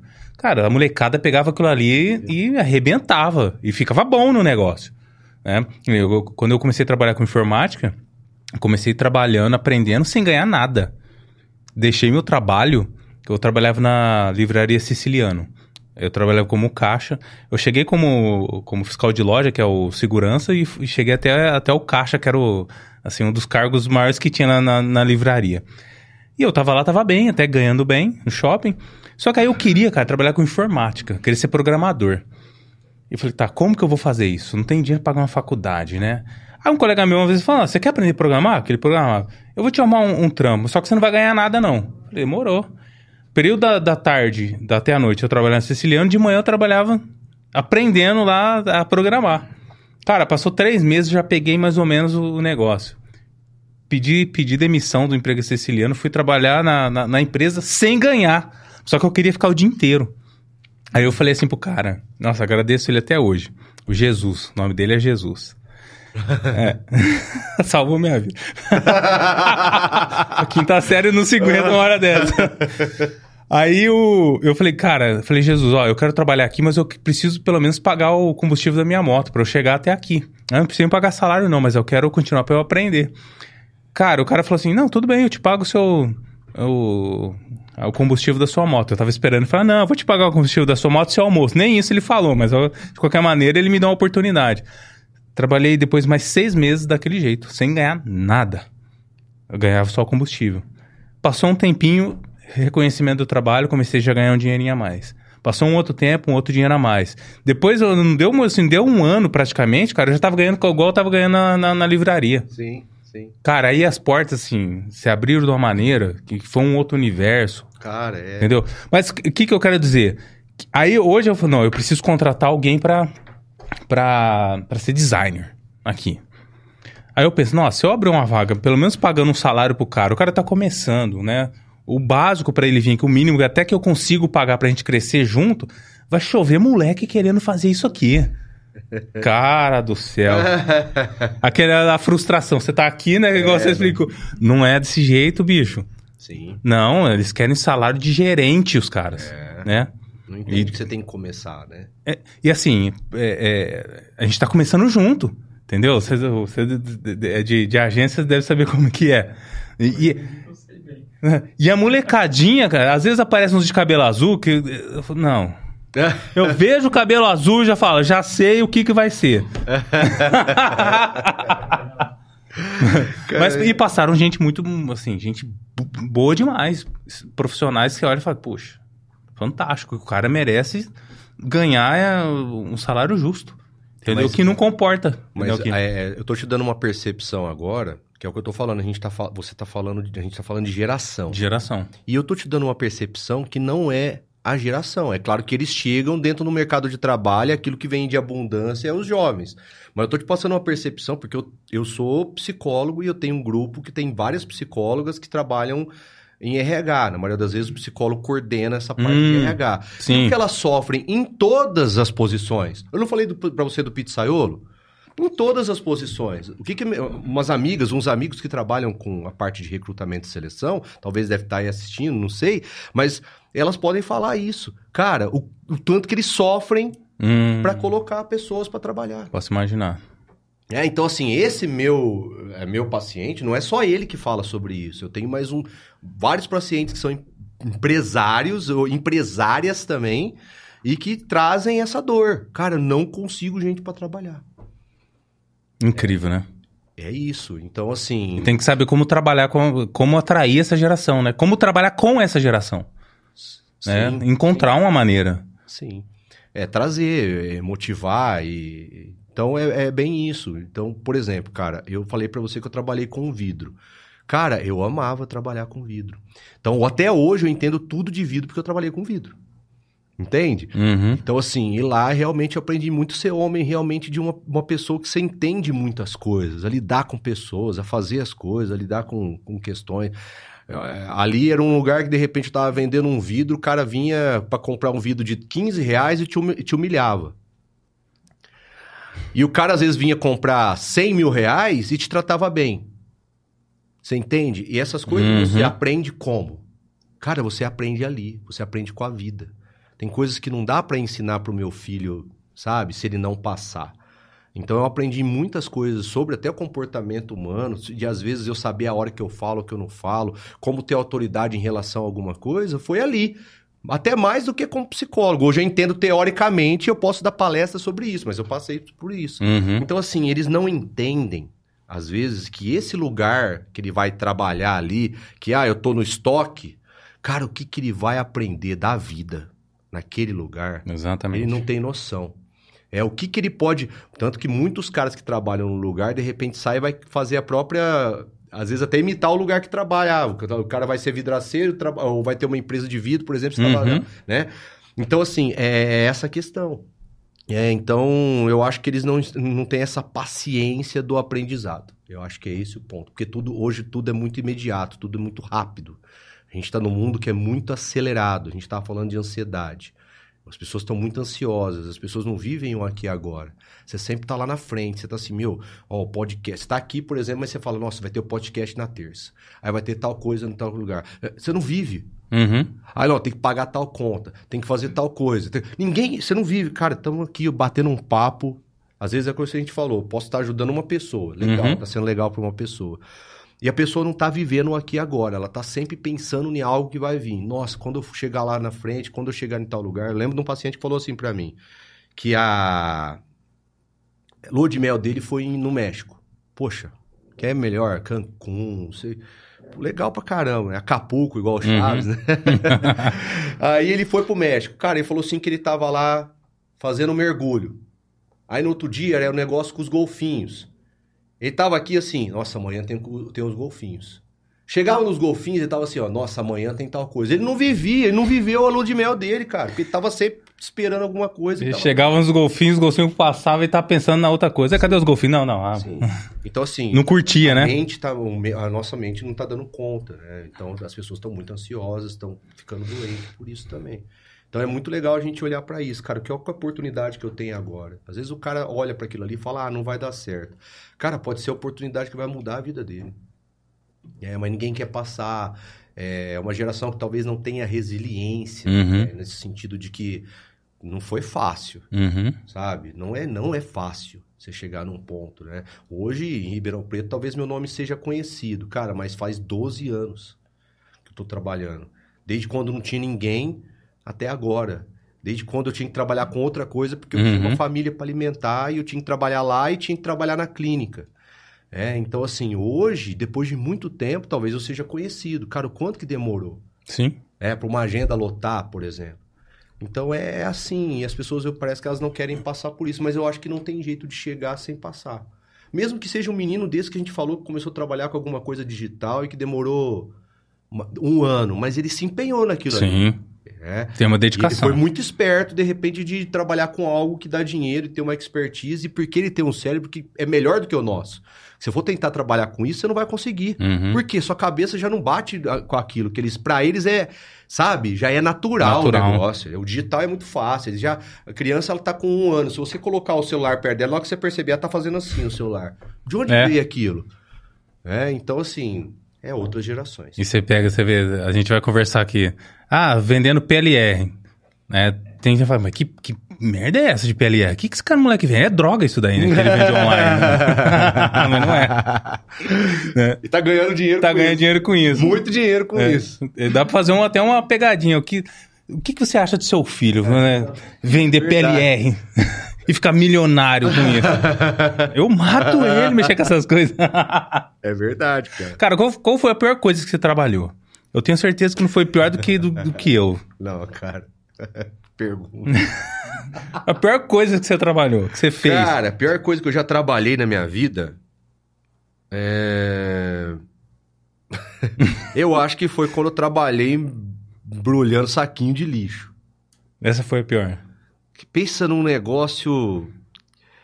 Porque assim, cara. Eu não sei se a pergunta é pior, né? Mas a. Não, a que sim, você não, mais não. tem vergonha de falar, nossa, eu fiz Não, isso. mas pera aí. É Porque às vezes vai falar. Vai Eu vou é falar a minha, você vai entender. Não, não, não. Eu vou falar a minha, você vai Fala. entender. É. É, teve um período que eu trabalhei de, de mini e de trenzinho. Mas pelo menos é divertido, cara. Ninguém te via. É divertido. Eu já pensei em ser esses bichinhos quando eu era criança. não? E não era igual hoje, que as Não, crianças não, adoram não. isso aí. Não fazia com o que esses bichinhos faz não. Não. Não, mas era divertido. Mas sabe o que, que eu quero Eu era uma mini de trenzinho macho. Ah, foi muito louco essa. Sensacional. Mas assim, realmente foi a pior coisa? Você não se divertia? Nossa, pra caramba, bicho. Então, cara. É que toda vez que eu falo, as pessoas têm a reação que você teve aqui. Mas, ó, sabe por que que eu falo do negócio do, do, do saquinho de lixo? Porque assim, não é preconceito. Tem gente que talvez trabalhe com isso. Hoje eu acho que tem automação pra É. isso. Porque era assim, cortava lá o saquinho, os caras que trabalham comigo aí vai lembrar. Cortava lá o saquinho, aí vem, você vai... Por exemplo, saquinho de 100 litros. É, vem 5 dentro do negócio. Aí você conta 1, 2, 3, 4, 5. Aí você tem um jeito de você dobrar, põe lá no negócio. Faz Aham. um negócio que prensa lá. É só isso. Mas por que, que eu falo que foi, é ruim? É algo que você não precisa pensar para você fazer. Então, assim, é, foi um trabalho que é muito operacional. Então, para mim, não foi legal. Porque, cara, você não precisa pensar, você só vai lá, faz isso, um, dois, três, dez. Fica dez. automático, né? automático. Quantos saquinhos vai aqui? Vem 20? Um, dois, três, 20, você já vai... Então, assim, é algo que eu percebo que não me desenvolveu nada em relação à questão profissional, assim, sabe? Só desenvolveu no sentido de eu ter que aguentar um cara que era chato pra caramba, que era o, o patrão, pra ganhar 90 reais na época. Só que 90 talvez era mais era dinheiro, né? Sim, sim. Mas assim, cara xarope pra caramba, né? E tinha que até, é, talvez me deu resiliência, né? Mas ele não, eu não era um negócio que eu conseguia evoluir, cara. Criou casca. É, você não consegue evoluir, você só tá Sim, sim. um negócio e pondo ali, você não evolui nada no negócio. Sim. Mas era um emprego com 13 anos, né? Então. Eu fui dispensado de mini. teve, um, teve uma festinha, né? A gente foi com um amigo, era tudo amigo, assim. A mãe dele era dona de um. de um. de uma empresa de eventos de. de, de festa infantil. O cara falou, Maico, vamos trabalhar lá animando a festa? Ah, vamos, tem que fazer o quê? Ah, tem que vestir de um, de um personagem. Falei, demorou, vamos lá. Chegou lá, cara, era mini. Falei, mano, você vai me colocar de mini, cara? não, é só dançar, cara, ninguém vai perceber. Falei, como eu não danço, bicho? Você vai colocar eu de mini duro. Vai ficar uma coisa horrível. Cara, ele falou assim, reinventa. ah, então vamos lá, preciso ganhar um dinheiro. É. Dançando, tá, tá, dançando. Pô, pô. Aí eu falei, ah, reinventar, né? A gente fez algumas festas assim, né? Falei, agora eu vou reinventar. Aí chegou um ponto lá, vamos, você tá muito duro, tem que dançar. Eu falei, ah, vou fazer uma coisa diferente, né? Eu peguei a, a- a cabeça da mini é solta. É. Aí eu girei a cabeça da mini. É. E aí deu. Mano, as crianças ficou apavorado, bicho. O exorcista, a mini exorcista. Nossa, eu tô chorando. É sério, cara. As crianças ficaram apavoradas. Até, enten- até a galera entendeu o que tinha acontecido. Cara do céu. Pô, mas era pra reinventar, poxa. Nossa, eu já trabalhei de, de barman, de negócio de político, ganhava uma grana, uma grana legal. Trabalhei umas coisinhas assim. O meu sonho na época era trabalhar no supermercado. Hum. Porque trabalhar no supermercado você ganhava mais de mil reais, por exemplo, né? Não, na época devia ser. Mas você ganhava bem, assim. Sim. Você fazia uns negócios, você ganhava 500. Trabalhar no, trabalhar no supermercado. Então eu queria entrar no. Na época era São, São Francisco, que chamava o supermercado lá. os outros. Lá no, no, no, no. Quintino, lá, é, É, São é. Francisco. É. Então, se eu queria entrar no supermercado. É que todo mundo falava, né? Ganhava mais a grana, né? Então, assim, olha que... Então, assim, muito doido, mas cada coisa, né? Mas é o que eu falo, é experiência, é vida, Sim. é existência. É isso aí. Cara, quer deixar uma mensagem final pro pessoal que acompanhou? Redes sociais? Cara, foi muito legal, fiquei, fiquei muito feliz de estar aqui com vocês. Espero que tenha feito sentido, de alguma forma, é, eu tenho levado para as pessoas aqui de uma maneira até mais descontraída. Foi Sim. legal para mim. Porque às vezes é muito sério, né? Uhum. Dentro do- dos lugares que eu tô, tô sempre muito sério. Mas aqui, como eu pude falar um pouco do Rodrigo, falar da minha vida, eu não tô aqui só como psicólogo, eu tô aqui como um ser humano mesmo, né? Então, foi legal, fez muito sentido. E é isso. A mensagem que eu deixo para vocês é o seguinte: não sei como tá a sua vida, não sei como que tá a sua família, as suas coisas, mas vai passar, sempre vai passar todas as questões, né? Mas se você procurar uma vida que tenha mais sentido, procurar alguém para te ajudar nesse momento, cara, pode passar muito rápido e ainda pode trazer coisas boas para você, né? Eu falo, eh, você tem que trazer essa percepção de entender que você pode mudar. É, só você pode mudar. E você tem que dar o primeiro passo. O problema é que às vezes a gente não dá o primeiro passo, a gente quer que aconteça as coisas na nossa vida. Dá o primeiro passo. É, pede ajuda, de repente fala com alguém, sabe? Tenta alguma coisa diferente daquilo que você está fazendo, que a sua vida pode mudar. Busca esse sentido de vida. É, de algo que faça sentido na sua vida, dentro do relacionamento, para que você tenha isso dentro do seu profissional. É, parece que talvez é o momento mais difícil da sua vida, mas eu posso te dizer que esse momento pode ser aquilo que vai ser tesouro lá na frente. É porque quando a gente está dentro da tempestade ali, a gente não consegue ver muitas coisas. Mas depois que passa, você vai perceber que aquilo ali te fez diferente. né? Que você. Muitas coisas, não estou querendo ser esse cara otimista, mas é porque é a vida mesmo. Uhum. A mudança ela é inóspita, a gente não quer mudar. Mas a gente vai perceber que o que faz a gente mudar é crescer, é a mudança. Uhum. É, então, que tenha feito sentido para vocês. Me segue lá se de repente quiser dar uma olhada nas minhas coisas, no meu Instagram, tem muita coisa legal. Você faz um trabalho no Instagram também, né? Eu vejo, eu acompanho seu trabalho no Instagram. Legal. Eu vi seu YouTube também, tá um pouquinho parado, né? Mas dá pra mexer. É, então, agora, né, Thiago? Gente- na verdade, a gente tá trazendo agora algumas coisas pro YouTube, a gente tá mudando algumas coisas, vai ficar legal. Show de bola. Parabéns. Obrigado por ter, ter aceito o convite aqui, tá participando com a gente, enriqueceu o nosso programa aqui, o nosso podcast. Cara, a casa aqui tá aberta, sempre que precisar, manda uma mensagem, conversa com o Gil também, se de repente você não me encontrar. E a gente tá aqui, a casa tá aberta. Quando você for lançar o, é, o seu livro também, se quiser vir aqui e falar do seu livro, apresentar o seu livro, lançar, pode vir aqui também, faz o lançamento né, e fica à vontade, a casa tá aberta. Obrigado. Beleza? Muito grato. Isso aí. Pessoal, não esquece, segue aqui o nosso canal, curte aqui a nossa live, tá? Ajuda a gente nesse engajamento para que o YouTube entregue para mais pessoas. É, você seguindo, você vai ficar atento a outras entrevistas, tá? Vem coisa legal por aí. E hoje a gente passou aqui pela trajetória do Rodrigo, entendeu qual é a vida profissional dele, né? A gente ficou sabendo dos projetos que ele que ele tem, os projetos que virão, né? Um que eu acabei de falar é o livro. A gente fez algumas reflexões em cima de temas que já passaram aqui nesse podcast, que, que foi. é, que teve bastante repercussão, e agora eu acho que esse também vai ter bastante repercussão, né? E, importantíssimo, próxima terça-feira, essas lives agora vão, vão para as terças-feiras, tá? Às 20 horas. Então, daqui para frente, essas entrevistas todas as terças-feiras. Beleza? Obrigado por ter acompanhado a gente até esse momento e até terça-feira.